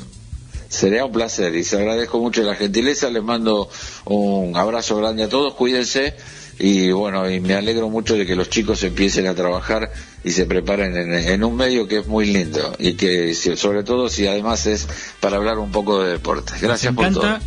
Cuando quieras te invitamos a escuchar la sección de Brunito donde habla de, de fútbol. Y le digo a Brunito, Bruno, Quique Wolf, un gran jugador, un gran deportista, un gran periodista deportivo. ¿Y ahora de qué se recibió? De un tipo que sabe. Qué lindo. Gracias. Muchas gracias a vos. A usted. ¿Qué pasó, Brunito? Casi te caes de la silla, estaba distraído. Estaba como apoyado la cintura contra la. contra. espera. ¿Contra qué? Contra el canto de la silla, sí. sí, el asiento. levanté y el como asiento. que. ah. Ah, un salamín. Sí, un bobo. Así que, bueno. Maxi Larry, Pero, pero justo hice así y sonó el ruido de. Ah. Sería- Ah, del golpe. La cachetada. Así que no fuimos nosotros. Ganas no, no. Digo, no, perdón. No fuimos nosotros. No, no, no. No hay que golpear al menor. No hay que Jamás, no, no, no. Así que, ¿qué pasa? ¿Qué me, qué me miras? ¿Qué me miras? ¿Qué me mirás vos? ¿Qué mira? Oh, eh, oh. Aquí estamos, muy bien. Acá, Brunito, bromas- algo. sí. Me están reclamando un amigo que le tengo que cocinar nuevamente hamburguesas. Eh, ¿Por qué no se cocina, eh? Porque yo le ¿Es hice. el, ¿Es el musculoso? No, el otro. Ah. Ah, entonces no, si era el musculoso, eh, sí. sí o sí. Antes que me olvide y que- dejando siempre los saludos para el final. Pino, ¿alguno tiene un saludo? Yo quiero decir uno. No, no, no. Para un amigo. ¿Vos, Bruno? ¿Quieres saludar a alguien? Para nada, a mis amigos y a toda mi familia. ¿A algún amigo? ¿Quién? Elegí. Un par, uno, dos, cinco, diez. Para saludar, para tener buena onda. A ver, con lo que hice mi último trabajo práctico de natural. Sí. Dan, no, no, espera, Manu y Jero. Manu, Jero, mira. Yo voy a Y le mando, espera, fuerza a Jero que su papá está con COVID y la mamá creo que sí, con Y síntomas. tenía síntomas, sí, me parece que ta- también a, a los papás de Jero Rubio, a la familia Rubio. Eh, Vino, Claro, dos quería veces. empezar a hablar de- Es increíble, este chico lleva. Es su cuarta temporada y todavía no aprendió a no pisar al otro. Cállese usted. no le importa. No, no, no. no Por ahí lo sabe, pero no. Olvídate. Yo voy a saludar a mi amiga Valentina Roca, ¿sí? Valentina es un fenómeno, es la hija de mi amiga Ceci Casero, ¿sí? Y Valentina eh, es una es un petardo que va, viene, participa de todas las reuniones de laburo que Muy bien. tenemos. Voy a decir que a veces con cosas más interesantes que su mamá, pero no importa, eso no. Señor, Eh, no le pega al micrófono. Pero me, me emocioné porque participa Le pega- toda. Le pega al micrófono, no Y habla a la zona del micrófono O sea, que tiene primero dice que no le peguen a los chicos y después y ahora le pega al micrófono. El micrófono es un chico, ¿eh? Porque se me figuró que tenía tu cara el micrófono. Pero no importa. Eh, déjenme terminar el saludo. Un beso gigante a Valentina Roca y a su mamá Ceci y a su papá también. Muy bien, saludo grande desde tipos que saben. Sí, señor. Así que, mira quién te dice si después más adelante, cuando crezca, la tenemos acá a Valentina en la radio. Ah, te cuidado, digo, Brunito, cuidado que en la reunión serruchan de el laburo, te mete, la dejas hablar a Valentina y arranca, va. Y le va, le va. Así que. Yo voy a decir algo, usted se queja de Bruno que pisa, todo eso, pero usted, como le digo, eh, usted lleva más tiempo que Bruno en la radio. ¿Cuántos? ¿10 Acá, años, más o menos? En esta 11, en radio mucho más. Bueno, 11 años en esta radio y todavía no aprendió a hablarle derechito al micrófono. Sí, verdad, señor, no hace, sea el Hola. Maxi, ¿cómo te Le va? habla como No muy de dice, Hola costado. Maxi, ¿cómo te va? O sea, si vas a hablar de costado. que tengo voz fuerte. Ah, yo sí hace, hola Maxi, ¿cómo te iluminás de costado? No. Hola Maxi, ¿cómo te va? Hay un Así, cambio ¿Está en la mirando a voz. Lucas o está mirando a Maxi? Eh, en realidad trato de evitar mirar a Maxi por- micrófono. Porque. me da un poco de impresión. te- y porque soy demasiado bello, lo sé. Tenés demasiados bellos, sí. Sí, también. Así que. No Muy me bien. voy a afeitar. Así que. Me Brunete, afeitando. eh, ¿a usted quiere cerrar el programa hoy? ¿Tiene algo para cerrar? ¿Quiere pensar algo que venía cerrando el programa últimamente? No, no, las últimas veces fueron porque sí. Bueno, pero por ahí sí. tenía ganas de, de hablar de sus No, abuelos, de sus primos, de sus amigos. Pregunta del millón: ¿Cómo están los abuelos? Dígalo, es radio, no se, no se ve. ¿Se ve la cámara? Y pero los que están en el auto escuchando la radio, no. Ah, bien, listo. Ya están mejor, se recuperaron, están bien. Sí, sí. Muy Así bien. que bueno, un mensaje para los que están enfermos en este momento, que están luchando con el COVID. Siempre. Bueno, Se repetilo. cuidan, Que se cuiden. ¿Sí? ¿Qué hay que hacer, por ejemplo? No salir de casa y lavarse las manos. Muy bien, usar tapabocas y demás. Maxi, ¿usted algún saludo, algo que quiera para la posteridad? No. Ah, está como Bruno, Estoy como, estoy como Bruno, monosilábico. Eh, no, a ver, vuelvo divertido. ahora a las 10 de la noche aquí en Borbotones. Quédense, vamos a estar hablando con Axel. No se Axel. Kuchevaski. ¿Sí? Axel. Axel. Si usted me llama y yo le digo el apellido. Si quiere. Sí, sí, voy a, voy a estar digo el apellido. en vivo voy a tener el celular pegado al micrófono y voy a decir, bueno, y ahora estamos con Axel. "Kuchevaski". Sí, te lo grabo, si no, te grabo un audio que diga Vázquez. Muy bien, es mejor, más útil todavía. Eh, salen por Skype, ¿no? Y sale, Va a salir por Axel Kuchibowski. ¿Eh? No le van a poder ver la cara, Axel. Pero Ah, lo van a escuchar. Sale por llamada, pero usted sale por Skype. Y Yo salgo por Skype. Muy bien. Ah, Papi, papi, si mandas el audio decir Kuchibowski, porque Maxi va a decir Axel Kuchibowski. sí, con onda. Toda la onda del mundo. Señores, 19.58, ya se nos acaba este programa. Gracias a todos. Gracias, Brunete. Gracias, Maxi. Por favor. Gracias, Luquita, que no quiso hablar de Platense. Perdí, bueno, perdí, o sea, que perdí. 2-0 terminó. 2-0 terminó contra estudiantes. Así que bueno, señores, gracias a todos los que están de un lado o del otro haciendo este programa. ¿Qué se llama? Sabe. Hasta la semana que viene. Piñata, globito, matraca, la tortalita en la mesa. Juguetes, caretas, disfraces, piruetas, ya se prepara la orquesta. En una fiesta no puede faltar canción como esta. Que alegra, que explota, divierte y rebota. La gente se vuelve loca. Todo el mundo a saltar, esto es una fiesta. Si sos amargo, andate a casa a dormir la siesta. Yo no me muevo de acá,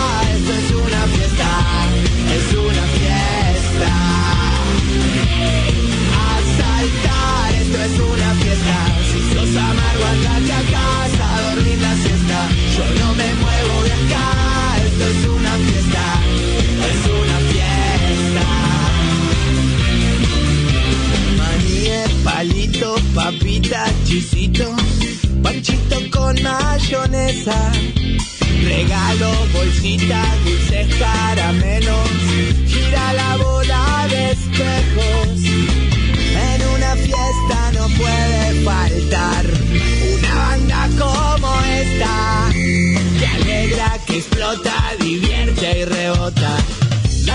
se vuelve loca. Todo el mundo salta.